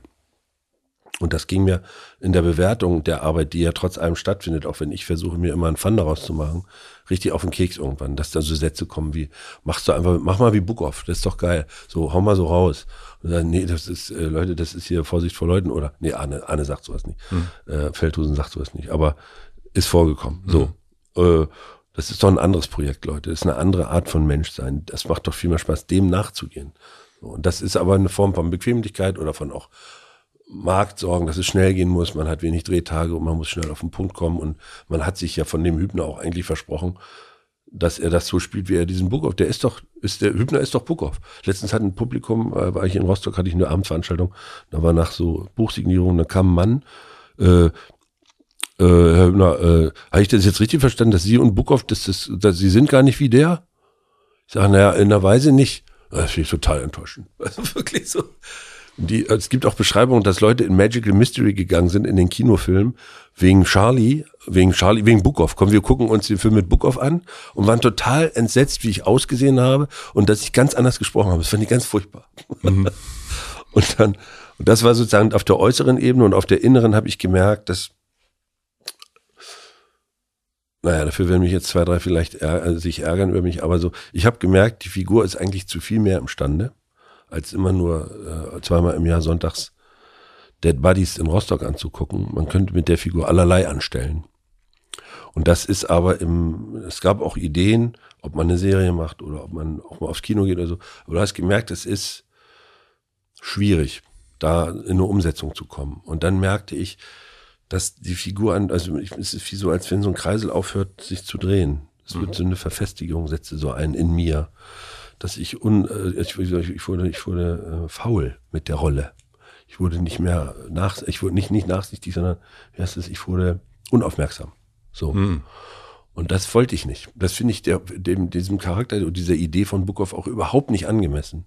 Und auch dem Fun eigentlich nicht. Nee, also es ist überhaupt nicht angemessen, dass man mit so einer, dass man da anfängt zu schludern. Das ist äh, dann, äh, dann lieber einen guten, schrägen, seltsamen Abgang bauen, der viele Fragen aufwirft, weil das passt zu ihm. Ja. Ist, der ist ja damals out of the blue einfach in Rostock aufgetaucht mit einer irgendwie seltsamen, ominösen Vorgeschichte. Und dann haben Owen und äh, die Produzentin und Redakteurin und wir gemerkt, das wäre eigentlich am lustigsten, wenn der ganze Abgang wie ein Fehler wirkt. Auch wenn das dann natürlich für die Hardcore-Fans ätzend ist, weil es so komisch unerlöst, er ist nicht mal tot oder es gibt keine Aussicht darauf, dass er wiederkommt, sondern wieso, jetzt fährt er, ist doch nicht so schlimm, dass er einen erschossen hat. Doch, das ist sehr schlimm, dass er auch, wenn es ein Schwerverbrecher war, jemanden erschossen hat. Das ist sehr schlimm. Aber dass man jetzt denkt, ja komm, bleib doch bei mir im Wohnzimmer. Aber das ist ja eine schöne Art und Weise, äh, mit diesen ähm, äh, naja, komm, den, den Kaugummi nehme ich mit. Ja, ja. Also man wird so, äh, so, so, sich das einreden, das ist schon, meine Gute, der Burgkopf, wenn der jetzt mal jemand erschießt, so schlimm wird's ja, also, ne, ja, ja. Kann, also die eigene Moral wird ja da auch nochmal so, das Bewertungssystem. Der soll in meinem Wohnzimmer bleiben, weil der tut mir gut. Mhm. Da ist mir scheißegal, dass der wen erschießt. Und das ist absolut nicht in Ordnung, so zu denken. Ja, interessant. Und dann äh, fand ich dann eben am Ende, es gab auch andere Varianten, aber ich fand es dann, so ein feigen Abgang, aber auch so eine, der war ja so unausgegoren am Schluss mit sich selber. Er war ja nur emotional, war wirklich erschrocken über diese ganzen Zustände, in die er geraten ist, hat der Frau König irgendwie versucht, mit so ein paar Sätzen so ein Bild abzugeben, wer er, wo, was gerade los ist mit ihm. Und das Einzige, was wirklich konkret war, war der Fluchtimpuls. Und hat das aber nicht mal das konnte er sagen, sondern er hat gesagt, ich, ich, ich bin das Problem und ich habe, ich, also, er konnte ja nicht mehr sagen, ich habe einfach keine Lust mehr auf Polizeiarbeit, das setzt mir zu sehr zu. Dazu ist ein Typ wie Bukow nicht in der Lage. Das ja. ist einfach nicht sein Charakter. Das ist nicht seine seelische äh, äh Substanz sozusagen, sondern er, er reagiert wieder mit Kerzennebel und ist weg. Und alle sagen, boah, ist das ein komischer Abgang und boah, ist das traurig, wie viel den wieder haben. Und aber naja, so gibt es die Möglichkeit wie bei Schimanski. Äh, es kann, wir gucken mal, was da passiert. Wie, also du hast ja schon erzählt mit dieser Verwechslung des, des Buchhoffs und des, des Charlie Hübners. Und es ist, ähm, du weißt ja, ich will schon eine ganze Weile mit dir sprechen. Und, ähm, und dann ist es, wenn der Name Charlie Hübner fällt, dann ist eigentlich ein, ah, das ist ein total sympathischer Typ, das ist ja total nett und, und so weiter und so fort. Und es gibt ja auch so ein, das Bild, sag ich jetzt mal, ist so, man könnte dich im Supermarkt treffen, du hast eine Milch in der Hand und, und dann verquatscht man sich und dann äh, landet man am Lagerfeuer und, und trinkt ein Bier und äh, redet über Gott und die Welt. Mhm. Und äh, in einer Nebelkerze verschwindet er wieder.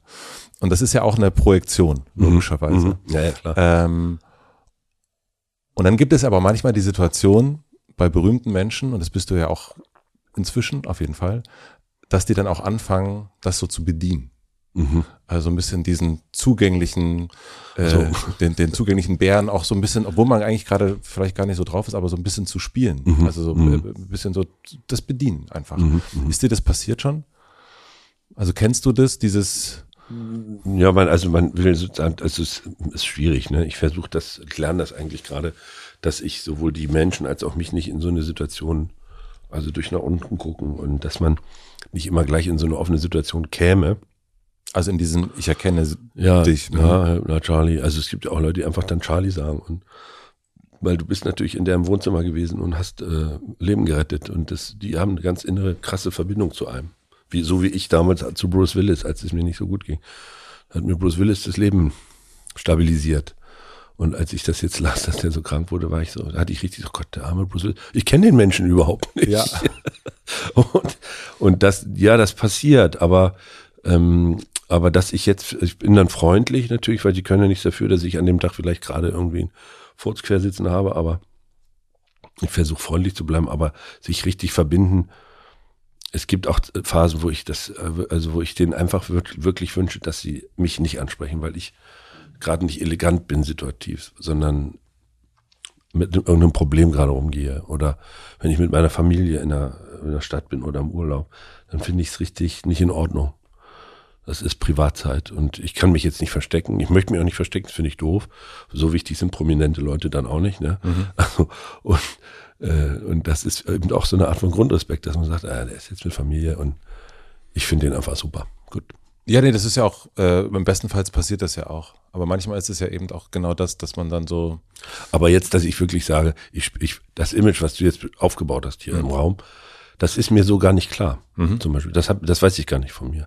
Weil ich mich natürlich anders erlebe innen heraus und die, mein engstes Umfeld auch mich anders erlebt als nur den warmen Teddybär sondern eher den Spröden, auch der mal wirklich dann über zwei Tage gar nichts sagt. Oder ähm, auch wenn Probleme im Raum sind, auch wirklich streng, sehr streng ist. So. Ich meine, also das eine ist ja wirklich auch dieser, klar, dieser mhm. äh, Supermarkt, die Supermarktsituation, aber auch, auch in der, ja, im, im engeren Freundeskreis mhm. oder auch in der Familie, wo man denkt, äh, keine Ahnung, bei Bukov, der, der, der findet schon eine Lösung, mhm, mhm, äh, auch wie auch immer, ob sie mir schmeckt oder nicht, aber der löst die Sache und das kann ja auch eine, bei mir ist es auch manchmal so ein, dass Menschen erwarten, dass ich immer Bock habe, drei oder vier Stunden mit jemandem zu reden. habe ich natürlich auch nicht. nicht ne? Und äh, über den Sinn des Lebens oder Unsinn nachzudenken. Manchmal ja, ist es halt einfach auch, auch, auch bei Freunden. Dann gibt es ja auch die, manchmal die, ich kenne manchmal eine Enttäuschung, wenn ich wortkarg bin mhm. und äh, der, der Provinzler werde, der in der Schlange äh, nichts sagt.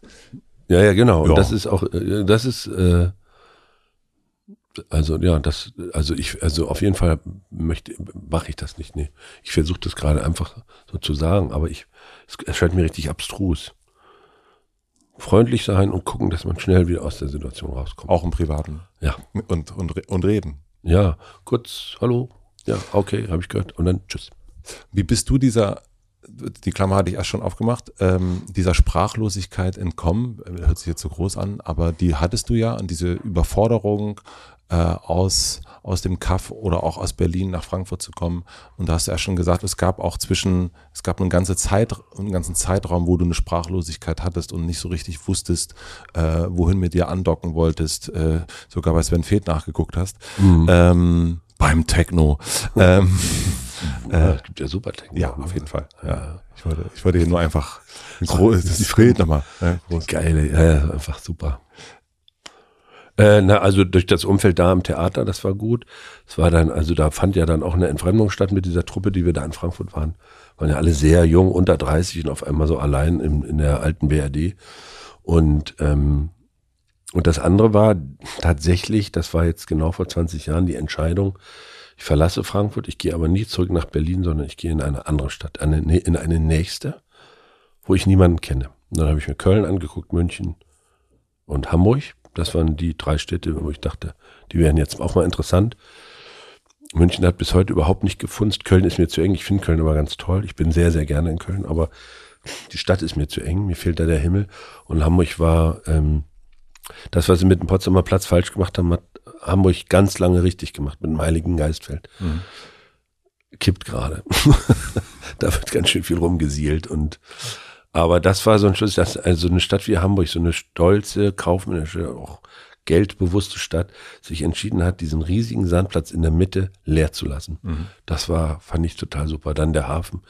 Die, die Elbe wird ja richtig dick da in Hamburg und ist schon richtig ein großer Fluss. Und äh, da ist diese gute Mischung aus Quatschen, also wirklich parlieren, bürgerliches Sprechen und totale Stille. Das fand ich da in Hamburg. Und das war ein ganz großer Schlüssel, weil ich auf einmal mich in eine Situation eher intuitiv geführt habe, wo ich anfangen musste zu kommunizieren. Weil wenn ich in Hamburg nicht angefangen hätte, mich alleine in eine Kneipe zu begeben, alleine ins Theater zu gehen, in die Kantine und Kollegen kennenzulernen, Hans Löw, Felix Knopp tauchten dann so nach und nach auf. Und Peter Jordan, Maren Eggert. Auf einmal lernte man Leute, Peter Kurt, die, die kannte ich alle nicht. Mhm. Und nach und nach, und dadurch, ich musste mich lernen auszudrücken. Auf ganz allein auf mich gestellt. Und ich habe mich vom Theater verabschiedet für fünf Jahre, weil ich gemerkt habe, wir reden immer über die Weltveränderung und parallel fliegen die Dinger in New York in die Hochhäuser und die Welt wird verändert. Und das, was wir hier in Sindelfingen, äh, Sinlingen hieß die Probebühne, äh, Proben, das interessiert letzten Endes gar keine, totale Zeitverschwendung. Wieso, wieso machen wir uns eigentlich sowas vor? Dann nimm, nutz doch den Beruf, um Geld zu verdienen und guck erstmal, warum, warum du überhaupt da bist. So. Und das war diese Zeit vor 20 Jahren. Und dann fing ich an zu schreiben, Tagebuch zu schreiben, gar nicht therapeutisch gemeint, sondern um zu kapieren, wie so ein Leben sich formatiert letztlich. Also was bleibt von dem, was du tust, übrig und was kriegst du das überhaupt gesammelt? Ich habe damals in der Zeit mir immer gewünscht, dass es eine Maschine gäbe, die wir beide quatschen jetzt äh, schon fast zwei Stunden und auf einmal es läuft doch permanent laufen Bilder, Töne, Assoziationsketten. Das sind ja, wenn man das in Gewichte umsetzt, das sind ja Gigatonnen an dem, was parallel und die, die uns jetzt zuhören, erleben ja auch, haben ihre Bilder, Abneigung, da kommen noch Emotionen dazu, das sind ja auch nochmal Gigatonnen. Und ich habe mir immer gewünscht, dass es eine Maschine gibt, die das sozusagen grafisch, also in irgendeiner Art von Übersetzung sichtbar macht, hm. was da los ist. Weil man so viel denkt am Tag und nicht hinterherkommt, dass, da gibt's ja ganz viel Müll, aber es gibt auch ganz viele wesentliche Sachen, die einen selber begeistern, die man geil findet oder die einen beruhigen oder ängstigen oder so. Und da war dann der Ehrgeiz in der Zeit, da mal so ein, sowas zu entwickeln, damit sich zu befassen. Und dadurch entstand ein richtig neues Verhältnis zu Sprache, zu schreiben, zu sprechen, zu denken, äh, längere Sätze zu bauen, mit Syntax vorne, hinten, Teilsätze, Untersätze. Das entstand alles so parallel. In diesem Tagebuch? In dieser, in der, überhaupt in dieser Zeit. Also so ab 2003 war das, genau. Und da bin ich nach Hamburg gegangen und dann äh, und das war auf einmal nicht mehr Sprache als interpretierbarer Raum und intuitive, ich mache mal, wie ich es irgendwie cool finde oder ich erfe irgendwelche berühmten Kollegen nach, sondern es war Sprache als Seinsmoment oder sowas. Ne? klingt jetzt alles ein bisschen äh, theoretisch, aber und das war dann richtig, äh, und auf einmal änderte sich auch das Verhältnis zu den Eltern. Ich konnte auf einmal, ich war nicht mehr in diesem äh, Kind, ach, Eltern, so in diesem Verhältnis, sondern ich konnte mit denen über Dinge anders sprechen. Ich fing an, Probleme anzusprechen. Auf einmal fingen die an, Probleme mit mir anzusprechen. Man konnte auf einmal Lösungen finden. das war natürlich positive Erfahrung, die anderen weiter motivierten. Auf einmal hatte ich eine Agentur, auf einmal wurde von wildfremden Menschen angerufen, ob ich für drei Tage an ihr Set komme. ist ja irre. Guten Tag, hallo, ja, ich bin, ja, ich heiße Charlie, ja, ach, schäm dich doch nicht so. Ja, ich bin Charlie, genau, ich spiele so und so, also wirklich nochmal wie so eine zweite wie so ein zweites Großwerden eigentlich mit der Sprache. Und wie hat dir das Tagebuch da geholfen? Also erstmal, die meisten fangen ein Tagebuch entweder sehr früh an oder ganz, ganz spät. Oder ich habe schon immer Tagebuchverhältnisse gehabt, komischerweise. Das habe ich aber auch erst später kapiert. Aber da war es dann wirklich mit so einem Vorsatz, äh, mit so einer Sinnfrage dahinter. Was ist dieses, also was unterscheidet uns vom Pudel, ne? Also so was, man tut ganz viel und was tut man auch alles nicht und auch wie so sich, sich selber so nochmal mal anders kennenzulernen. Wie so eine, aha, ja, warst jetzt die ganze Woche jeden Abend in der Kneipe Fußball gucken. Warum, warum eigentlich? Mhm. Also das heißt, du nimmst das auch und guckst zurück und, und äh, da geht das Gespräch genau. weiter und, und du, äh, das Tagebuch ist nicht nur so ein, heute war ich bei Matze, sondern es ist ähm, ein sich ständiges Hinterfragen. Mhm. Also, na, oder auch eher manchmal nur einfach eine Beschreibung, ein Festhalten von etwas, von Gedanken oder Ereignissen. Manchmal bin ich auch überrascht, dass ich gar nicht über das schreibe, was wirklich stattgefunden hat, sondern weil eine ganze, eine Frage sich den ganzen Tag sich festgesetzt hat wie so ein Zeck und, und liest du das Und es geht nur darum, und du weißt gar nicht, was du an dem Tag gemacht hast. Dein äh, Freund Rocco mhm. äh, lachte mich aus, als ich mir sagte, dass ich äh, Tagebuch schreibe und, äh, und sagte so ganz suffisant, na, das macht man ja nur für die Nachwelt.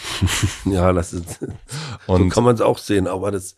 Das habe da habe ich mich irgendwie, dachte ich, nee, das stimmt nicht, das ist eigentlich wirklich in, in, in also der einzige regelmäßige Moment, wo ich wirklich mit mir selber eine ja. Verabredung habe ja, und, genau. und, sage, ich äh, quatsch jetzt mal eine Runde mit mir und äh, bestenfalls kann sowieso niemand lesen.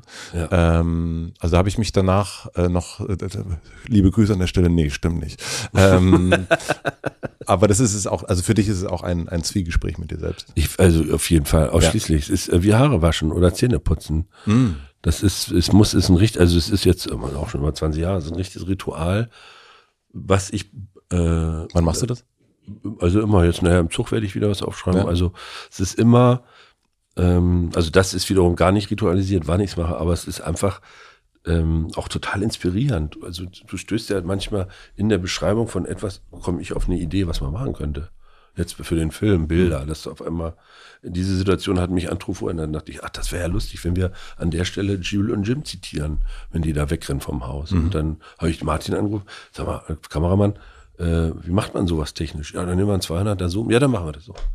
Aber ich habe eigentlich über eine Situation geschrieben, die ich irgendwo in Leipzig am Bahnhof beobachtet habe. Mhm. In, in der Direktheit. Und dürfte das jemand lesen, dieses Tagebuch? Ich fände es äh, komisch. Äh, also Weil du hast das Tagebuch von deinem Vater ja auch gelesen. Ja, ich finde es, ähm, ich möchte das eigentlich nicht. Also ich, ich stelle mir das jetzt gerade vor, dass da jemand drin liest. Ich, ähm, äh, das, das möchte ich nicht erleben. Also das können sie nach dem Tode, weiß ich nicht, wer es dann, ich weiß gar nicht, ich kann mir gar nicht vorstellen, dass das jemand möchte, aber Nee, selbst dann fände ich es eigentlich blöd. Ich glaube, ich gebe die dann meiner Frau und sag, mach, mach was Kluges damit. Ja, ich habe äh, sehr gern die, die Tagebücher von Manfred Krug zum Beispiel gelesen. Ja, die habe ich noch nicht ich vor mir.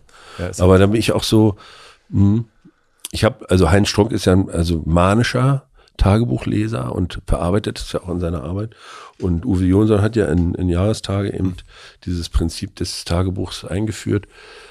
Ähm, ich, also darüber kann ich, ich merke richtig, mein Hirn sperrt sich, das zu denken. Mhm. Dass das, äh, ist richtig wie so, so eine Holzwand, gegen die ich da gerade renne. Das, da tut sich nichts auf. Das finde ich einfach blöd. Gib mir mal eine, eine, wie ist denn bei dir mit der Zeit? Also ich, ich kann, ich habe noch mehrere Boxen, die ich aufmachen kann. Ich bin Aber jetzt ist, ja, wir sind fünf, halb sechs, also um sechs würde ich dann gehen. Ja. Genau. Weil ich brauche ungefähr so eine halbe Stunde, muss ich rechnen zum Bahnhof. Ja, das da haben wir jetzt noch 35 Minuten. Ja, das da, da, da, da äh, machen wir doch noch mal, äh, können wir doch noch mal was aufmachen. Einige Da können wir noch einiges noch mal aufmachen. Dann können wir noch mal was aufmachen. Ähm, tja, wo gehen wir hin? Wo gehen wir hin? Wo gehen wir hin? Wir gehen mal hin zu den 18 Stunden Drehtagen.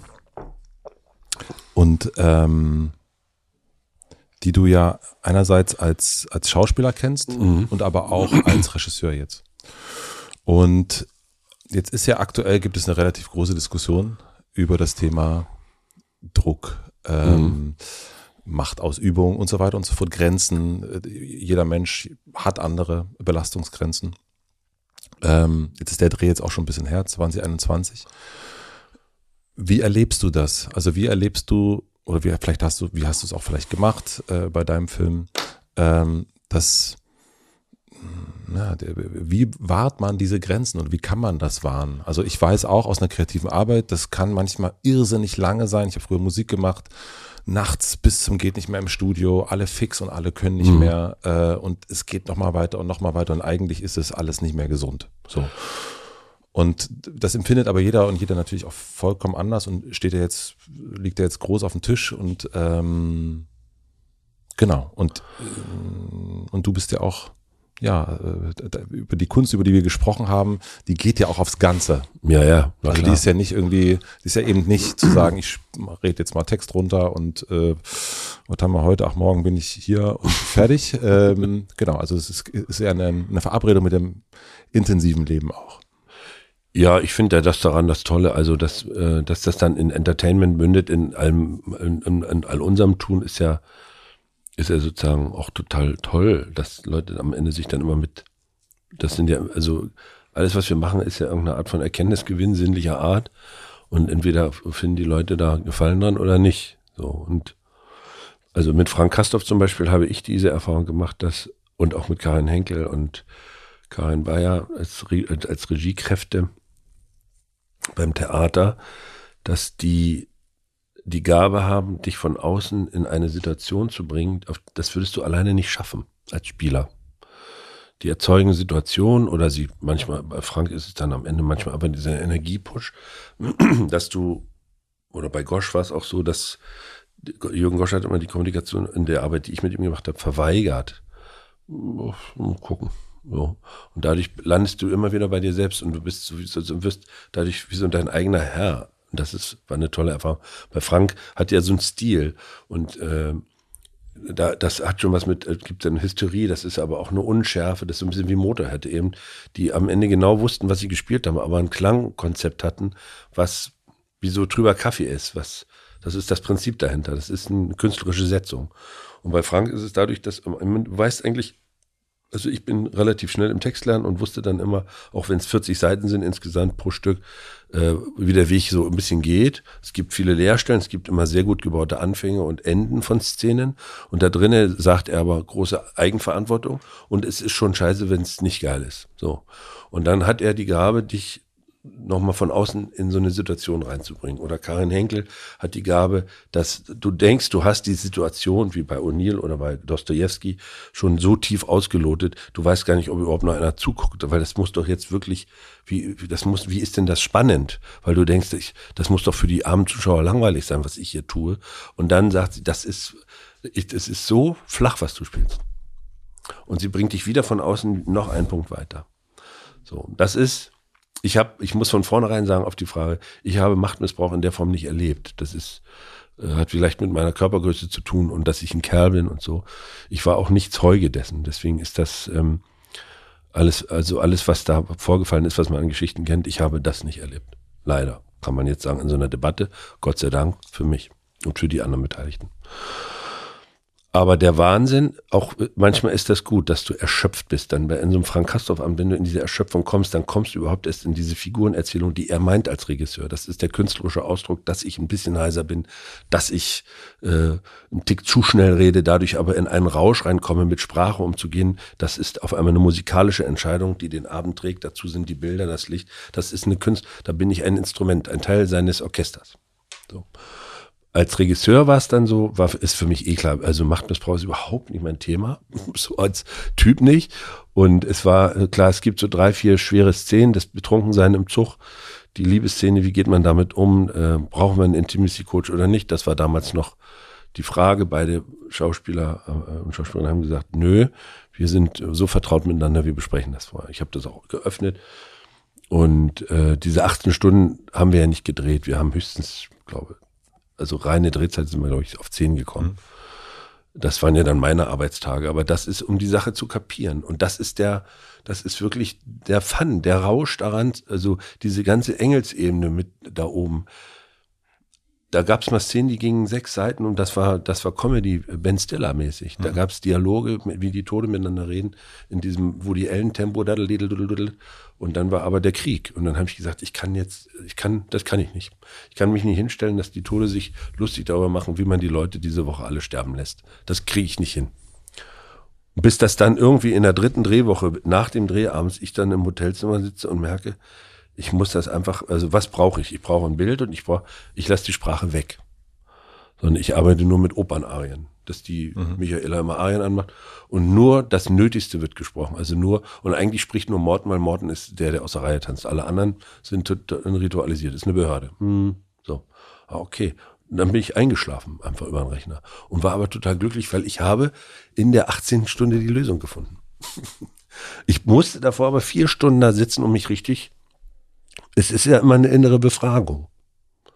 Ich, ich weiß genau, was du meinst. Ähm, ich frage mich nur in dieser ganzen Diskussion, äh, die es darum gibt, die auch super müßig ist. Ähm, die Frage ist, wie weit also kann ja. Kunst gehen, ähm, um also um etwas hervorzurufen. Und auch da gibt es natürlich vollkommen unterschiedliche Gewerke. Und ich würde mhm. das auch nicht nur auf eine Filmwelt festlegen ja, und so weiter, sondern das ist eigentlich, ähm, wenn wir uns die Menschen angucken, die wir jetzt, die wir beide auch gut finden, das, das, das hat, da ist Kampf oder, oder, oder Druck, Erschöpfung, das spielt immer eine große Rolle. Mhm. Ähm, also wenn man sowas wie Slayer anguckt, äh, das ist ja jetzt nicht, also das haben die jetzt nicht auf dem Nachmittag irgendwie, äh, aus, aus, also diese Geschwindigkeit allein, diese, diese Manie in der Musik, äh, das ist ja alles Irrsinn eigentlich. Mhm. Ähm, und die entsteht, Unsinn.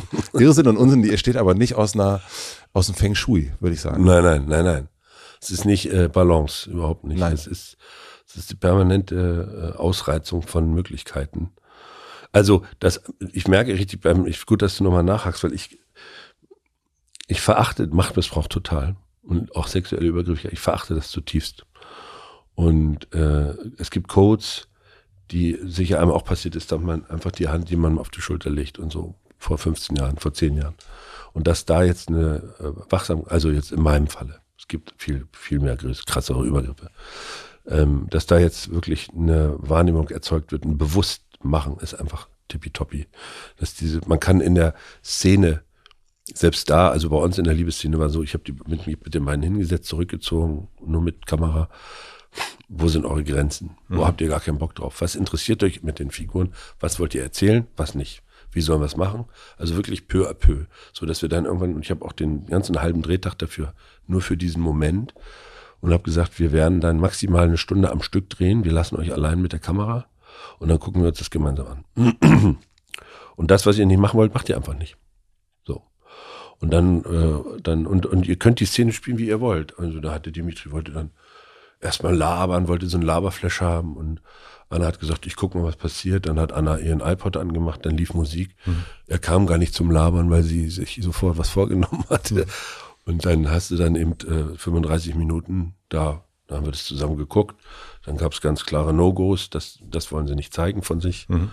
Haben wir einfach sofort rausgeschnitten.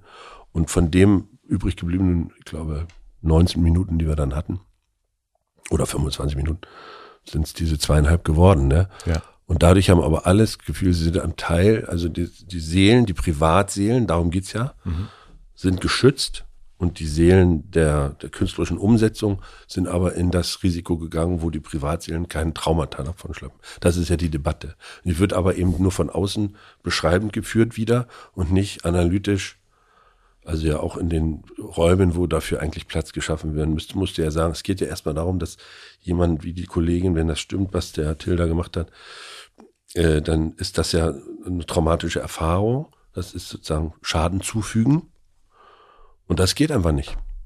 Und da muss eine Instanz erlaubt sein, die dann auch zum Chef sagt, Alter, stopp, stopp, stopp, stopp. Das muss einfach so sein. Das, das, das, das geht einfach nicht. Das hat nichts mit Kunst zu tun, weil du jemanden wehtust. Dass das bis gestern so war, heißt ja nicht, dass es super ist. Mhm.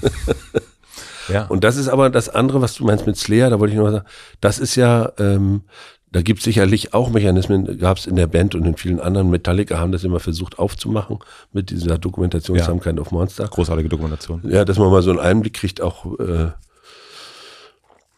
es ist immer ein Tanz auf der Klinge. Und für mich ist das aber, wenn wir jetzt beide darüber so sprechen, mit so einer großen Nähe, denke ich, auch da, wie bei, der, bei den Gewaltexzessen vorhin, das ist eben wie so, ein, so eine Kernverabredung, dass es nicht darum gehen kann, dass man jemand anderen über die Kunst hinaus privat zerstört. Das finde ich einfach, es ist eben das eine ist ja so physische Zerstörung gewesen, hier, hier geht es um seelische Zerstörung. Also finde ich völlig uninteressant auch. Ja, also ja, uninteressant auf jeden Fall. Das, äh, äh, ich muss jetzt so kurz lachen, weil das, äh, das ist ein, ein merkwürdiges Wort an dieser Stelle. Ähm, aber es stimmt auch. Ähm, irgendwie. Nee, es ist natürlich alles, alles, was gesagt ist, stimmt. Es ist alles verbrecherisch und es muss wirklich juristisch eingefangen werden. Das geht alles nicht. Aber es ist ästhetisch auch uninteressant, so meine ich ja. Fürs Ergebnis bin ich mir ganz sicher, spielt es keine Rolle.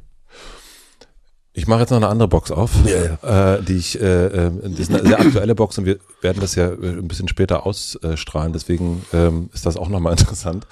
ähm, wie gehst du damit um, und das ist für mich diese Woche eine ganz große, schwere Frage. Ähm, vor ein paar Tagen kam äh, mutmaßliche Anschuldigung gegenüber Till Lindemann, dass er sich, ähm, dass er sich an Frauen mutmaßlich vergangen hat ähm, und die, sie, sie betäubt hat. Und in meiner musikalischen Heldenbiografie gibt es auch jemanden wie Michael Jackson. Es gibt mhm. also Rammstein, ich habe vom ersten Song im Radio war ich, okay, ich bin dabei. Mhm. Ähm, es gibt Kanye West, äh, von dem ich jede Platte zu Hause habe. Und, und plötzlich passiert sowas. Und plötzlich äh, lese ich oder höre, dass Kanye irgendwie antisemitischen Vollquatsch erzählt, dass Michael Jackson mutmaßlich, dass Till Lindemann mutmaßlich und so weiter. Es gibt Caravaggio, der, Maler. Ja, ja. Es gibt diese diese Grenzübertretung. Mhm. Ähm, und ich, ähm, jetzt mache ich mich mal so ganz, ich, ich weiß gar nicht, wie ich mich dazu verhalten soll, auch gegenüber dieser Kunst.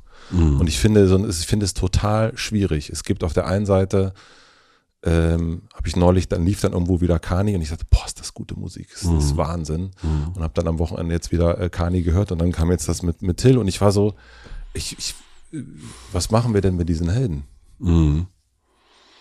Ja, Helden sind, also Helden habe ich ja sozusagen immer für mich, das, ich hatte das ja ganz lange mit Lemmy und diesem ja. ganzen Nazi-Scheiß, diese Nazi-Symbole, der, äh, das ist auch richtig so eine schwebende, offene Wunde. Ich habe da viel mit Jensen von Wacken und äh, seine Frau Ulrike Jensen war lange Managerin, also die wirklich beschwören, über 25 Jahre beschwören, dass das, also A ist er Brite, er guckt da anders drauf und das ist eben auch eine Art von Maske als Rocker, das Böse zu zeigen, was in der Welt ist mhm. und so. Also so eine Maskerade.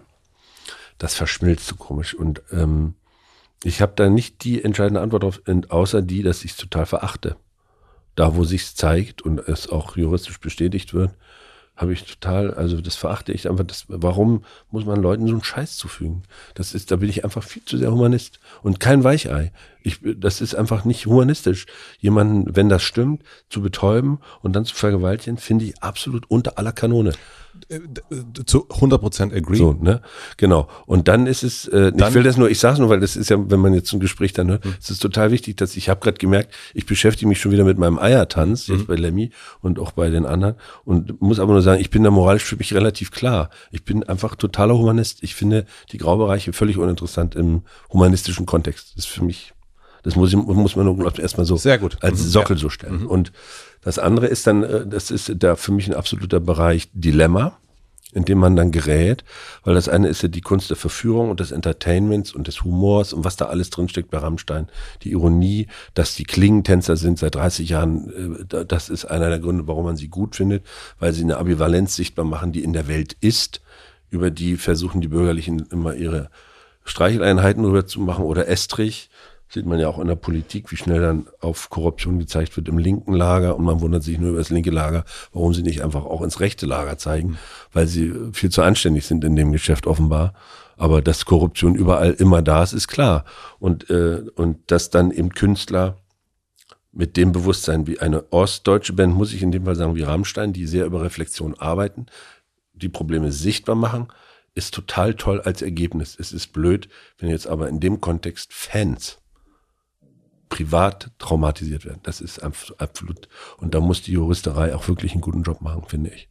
Und ähm, also als wir diesen äh, Schubert Cave Abend gemacht haben, ging es auch nochmal um Noir Désir und äh, also wir haben ja die Winterreise von Schubert äh, uminterpretiert in, dass er der Täter ist. Also im ersten Lied Gute Nacht vor der dritten Strophe setzen wir den Akzent und verbinden das mit Mercy Seat von Nick Cave der ja sozusagen auf dem elektrischen Stuhl sitzt und nochmal sagt, ich habe gar keine Angst zu sterben und am Ende ja dann im allerletzten Vers sagt, I'm afraid to die. Mhm. Und die Winterreise ist so ein bisschen, das ist eine miese Krücke, aber das war einfach das Experiment, mal zu überprüfen, ob man das als Tätergeschichte mhm. erzählen kann. Nicht als Opfer der Umstände, sondern der Typ, der das geschrieben hat, Wilhelm Müller, war ein Soldat. Er ist für die Preußen in den Krieg gegen die Franzosen gezogen und hat Menschen getötet, bis er in Brüssel war und sich in eine Bürgerstochter verloren hat, verliebt hat als Lehrerkind aus Dessau. Und der musste dann zurück von dem November 1820. Ich glaube, der ist wirklich vier Monate durch den Schnee, durch den europäischen Winter. Und hat versucht, äh, sein Liebeskummer und aber auch diese Metternich fing wieder an äh, zuzuziehen. Es gab wieder eine reaktionäre, also Metternich hat sozusagen ja das gemacht, was Trump mit Amerika versucht und wir ja in Europa auch gerade an einigen Orten erleben. Also eine totale Regression, weg vom Liberalismus. Und äh, da haben wir uns dann auch gefragt, wie kriegst du das erzählt? Oder bei Noir Désir, der Sänger, der seine Freundin da, äh, Tretagnon in, Marie Tretagnon in, äh, an der Wand totgeschlagen hat, kannst du dann noch Noir Désir hören. Und ich beobachte jetzt bei mir, dass immer wenn im Shuffle-Modus Noir Désir auftaucht, ich, also letztens ist mir das richtig aufgefallen, dass ich einmal weitergedrückt habe. Mhm. Weil das Bild der zusammen sinkenden Frau an der Wand in dem Hotel ist für mich äh, in dem Moment der, das größere Gewicht, als dass das L'Avant Opportuna oder wie das heißt, also dieser große Hit von denen, den höre ich dann nicht mehr. Mhm. Also das ist ein unterbewusster Moment, der mir da das erste Mal auffiel. Ja. Kann ich nicht mehr hören. So, ist jetzt, ist erstmal die erste Antwort darauf. Ähm, bei Rammstein wird es jetzt wirklich, also wird es jetzt, äh, ist wirklich jetzt ein schwebender Moment. Bei Motorhead hat mir das sehr geholfen, wie Ulrike Jensen darüber gesprochen hat, dass ich überhaupt auch dann mit dem Buch anfangen konnte, äh, dass ich ähm, verstanden habe, okay, das ist ein anderer Blick auf unsere deutsche Geschichte so, ne? Als wie wir Deutsche das haben. Und er ist, Lemmy Kilmister war kein Rassist, er war wirklich kein Nationalist. Er war nicht mal britischer Nationalist. Es, war ein Liberalist ohne Ende und ein Gentleman. Aber er hat diese böse Maske zeigen wollen. dass alles, was die Menschheit, also am Ende auch diese Südstaaten-Scheiße mit diesem, mhm. Das ist wie eine Maskerade. Also er macht sich selber jemand zu einer Figur, die auf das Böse in der Welt hinweisen will. So habe ich das für mich übersetzt. Wenn dann jetzt in drei Jahren doch nochmal eine andere wissenschaftliche Erkenntnis kommt, setze ich mich damit wieder auseinander. Also ich höre das so, dass du sagst, im Grunde ist es gar keine bewusste Entscheidung, also das ist ein Auseinandersetzen damit, ein Überprüfen, ein Recherchieren und dann eigentlich fast schon das Unbewusstsein auf das Unbewusstsein vertrauen. Also ich hatte das zum Beispiel bei Kani auch. Ich hatte eine, eine ganze Weile, ich konnte das einfach nicht hören. Ich habe es nicht ertragen. Und jetzt so nach ein paar Monaten dachte ich so, da, da kam es wieder und da dachte ich, okay, jetzt höre ich mir mal diese Jesus is King heißt, mhm. eine der letzten Platten und mhm. äh, ja, kenne ich. Ja. Ähm, und da ging es irgendwie plötzlich wieder. So aus, ich weiß auch gar nicht, warum es plötzlich ging. Ähm, ich hatte noch überhaupt keinen Shuffle-Rammstein-Modus. Aber äh, das finde ich ein, einen sehr guten Gedanken eigentlich. Also auch für mich so, so ein bisschen dieses Vertrauen, okay, das beschäftigen, lesen, gucken und dann macht das. Wie verhält man sich? Also das ist ja das. Also auch zur Musik, zu der Kunst. Ja, ja, genau. Ja, ja. Also das Schwierige ist ja, dass wir also wenn die Neurologen recht haben, sind wir irgendwo im unteren unter 15 Prozent in der Lage, überhaupt unser Wesen zu kapieren. Mhm. Das heißt, diese anderen 85 oder was das da ist, da, das ist auch, das sind ja auch du. Ich habe heute gerade gelernt, dass bis auf ein Prozent sich alle Menschen DNA-mäßig gleichen. Ist doch irre diese eine Prozent, was das ausmacht, was das anrichtet. Was es anrichtet, ja. So, in dem Fall jetzt auf jeden Fall. Es gibt ja auch, was es schafft, aber in dem Fall ist so. Und das, deswegen ist es manchmal, das Unterbewusstsein agiert ja nicht, sondern da sind ja Strukturen dahinter, wie in der Braunschen-Teilchenbewegung, die ein Handeln führen am Ende. So. Wir gucken ja nicht permanent auf unsere Füße, was die während des Gesprächs machen, aber sie verhalten sich so, dass es uns keinen Schaden gibt. Also wir tun jetzt nichts dafür gerade, dass wir die uns brechen. Das so, ne? Ja. Also ich zumindest. Ich, ich zumindest auch nicht. so, und, und, in dem Fall ist es dann eben, also ich war auch richtig überrascht, das äh, zur Kenntnis zu nehmen, äh, weil ich das so nur Desir, Chuck und ah, oh, jetzt habe ich die, ah, ich, ich, äh, ich habe sie weitergeklickt. Ah ja, okay. Das ist ja eine klare Entscheidung. Mhm da in meinem Wesen. Ja. So.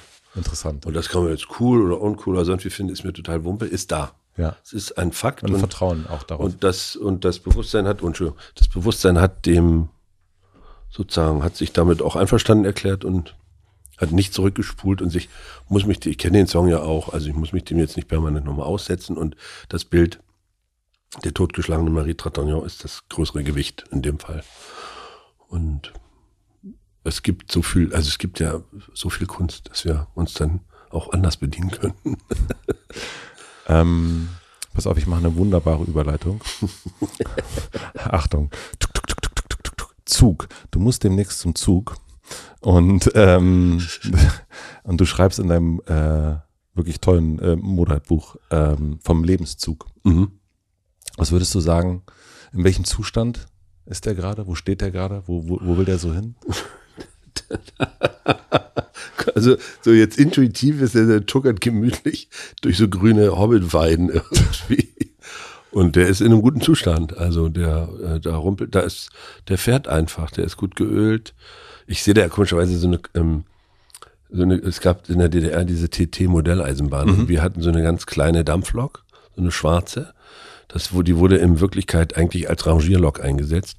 Und die, weil das sehr teuer war, das Zeug hatte, hatten wir jetzt, also ich hatte nicht diese sexy Dieselloks für über 100 Mark, sondern wir hatten die für 80, die kleine Dampflok. Mhm. Da hing dann aber eben so, so ein D-Zug-Waggon dran und so. Das war, und ich stelle mir, das sind so, für mich ist da so 48 Waggons und äh, die zieht gemütlich ihre Bahn mit diesen eher altmodisch aussehenden, so wie im, im Film auch, so viel nicht also eher diese Art von Zug, nicht der moderne ICE. Und da ist, ist gute Stimmung. Also es einfach, kommt ja immer viel was Neues rein. Sophia Tod und ich schwirren noch rum, hat noch nicht seinen Platz gefunden. Das Motorhead-Buch ist von Motorhead schon längst zerlesen, weggeworfen worden. Aber das, ähm, das Bild hat mir total geholfen. Ich habe es eigentlich sozusagen, den Impuls habe ich bei Joachim, äh, Joachim Meyerhoff geklaut äh, er hat ja dieses Buch über den Schlaganfall geschrieben. Und da. Hamster am hinteren Strom. Genau. Und da hat er, da die Zeit rast. Und dann, das war so, ich war mit dem Buch so ein bisschen durch. Ich wollte es nicht fertig machen. Ich hatte so 36 Seiten Anekdoten und habe den Verleger angerufen und gesagt, ich überweise das Geld zurück. Ich, äh, ich, ich will jetzt einfach nur Anekdoten aufzählen. Das äh, finde ich nicht gut. Das finde ich so ein bisschen, so ein Schauspieler, jetzt erzählt er auch noch seine Anekdoten. Da, pff. Und er, ach, na, das ist ja schade und so. Und hatte dann wirklich so eine Woche keine Idee, wie man das gebunden kriegt. Und dann habe ich bei Joachim eben, weil ich Joachim ein ganz bisschen kenne von der, vom Theater und habe dieses sehr persönliche Buch mir in die Hand genommen und stieß auf diesen Satz, die Zeit rast und dachte, das habe über den Satz einfach dann angefangen zu schreiben und dann ist dieses ganze Kapitel entstanden. Und während des Schreibens habe ich gesagt, okay, das ist äh, das Kapitel, mit dem ich äh, dem Lektor schreibe, dass das Buch nicht geben wird. das ist sozusagen das Abschiedskapitel.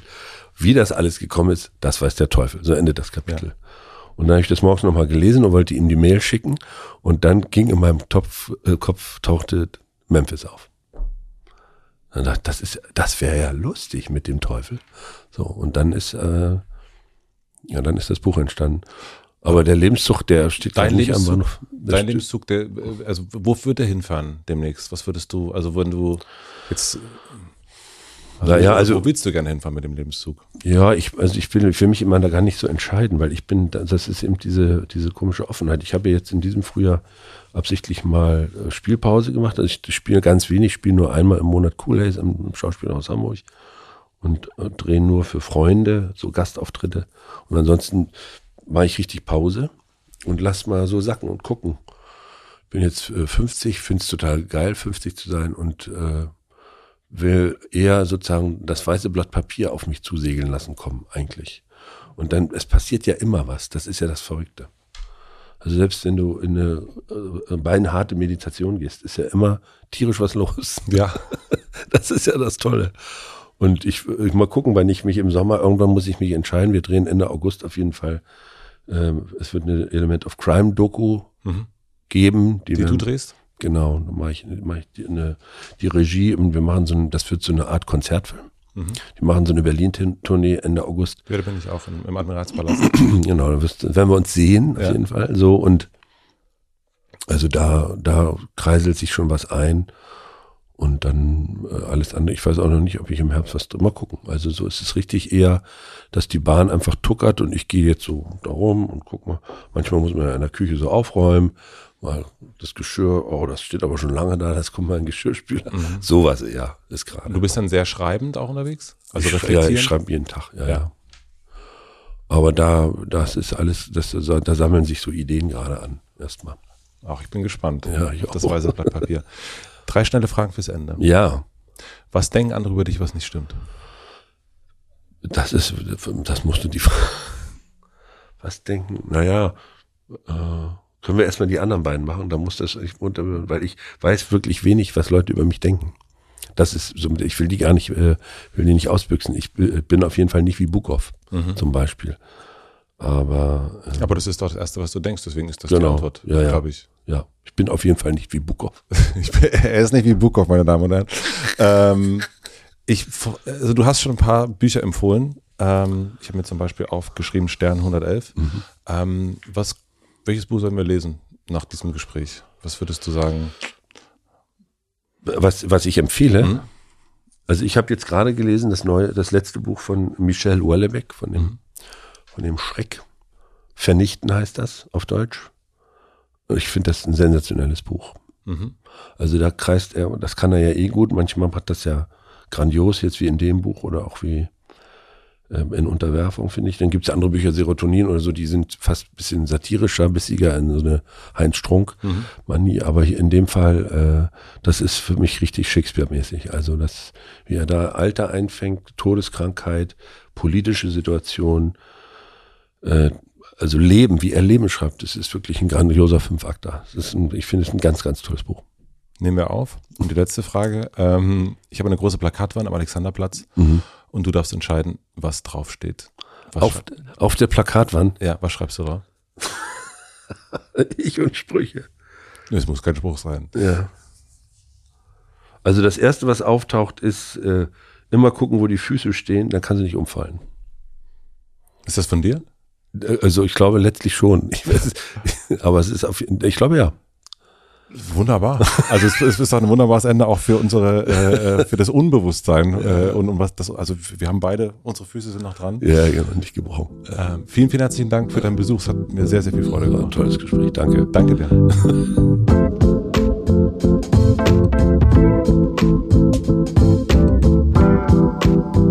Das war Charlie Hübner im Hotel Matze. Vielen, vielen herzlichen Dank fürs Zuhören und auch Zuschauen. Was ihr bestimmt gemerkt habt, als ihr es gehört oder gesehen habt, dass man mit Charlie, glaube ich, wirklich über alles reden kann und wie er es auch selber sagt, man macht so eine Box auf und zehn weitere öffnen sich und irgendwie kommt man gar nicht so richtig in die Tiefe, weil sich immer wieder was Neues ergibt. Und deswegen glaube ich, könnten wir jetzt diese Folge nochmal nehmen und in Stücke schneiden und dann aus diesen kleinen Stücken nochmal einzelne Folgen machen. Aber wie er schon am Anfang gesagt hat, wahrscheinlich war das jetzt nicht das letzte Mal, dass wir uns gesehen haben. da bin ich mir auch ziemlich sicher und ich freue mich jetzt schon auf die nächste Begegnung und auf das nächste Mal noch ein bisschen tiefer tauchen bei einzelnen Themen. Darauf hätte ich jetzt als nächstes auf jeden Fall Lust. Wenn ihr Lust habt auf eine weitere Folge im Hotel Matze, dann möchte ich euch das Gespräch mit Benno Fürmann empfehlen. Das könnt ihr euch anhören und anschauen, überall da, wo man Hotel Matze so hören kann. Ich möchte mich herzlich bedanken bei Anni Hofmann für die redaktionelle Unterstützung, bei Maximilian Frisch für den Mix und den Schnitt und bei Jan Köppen und Andy Finz für die Musik. Ich freue mich, wenn wir uns hier bald wiederhören und wiedersehen. Ich wünsche euch noch einen schönen Tag, eine gute Nacht. Euer Matze.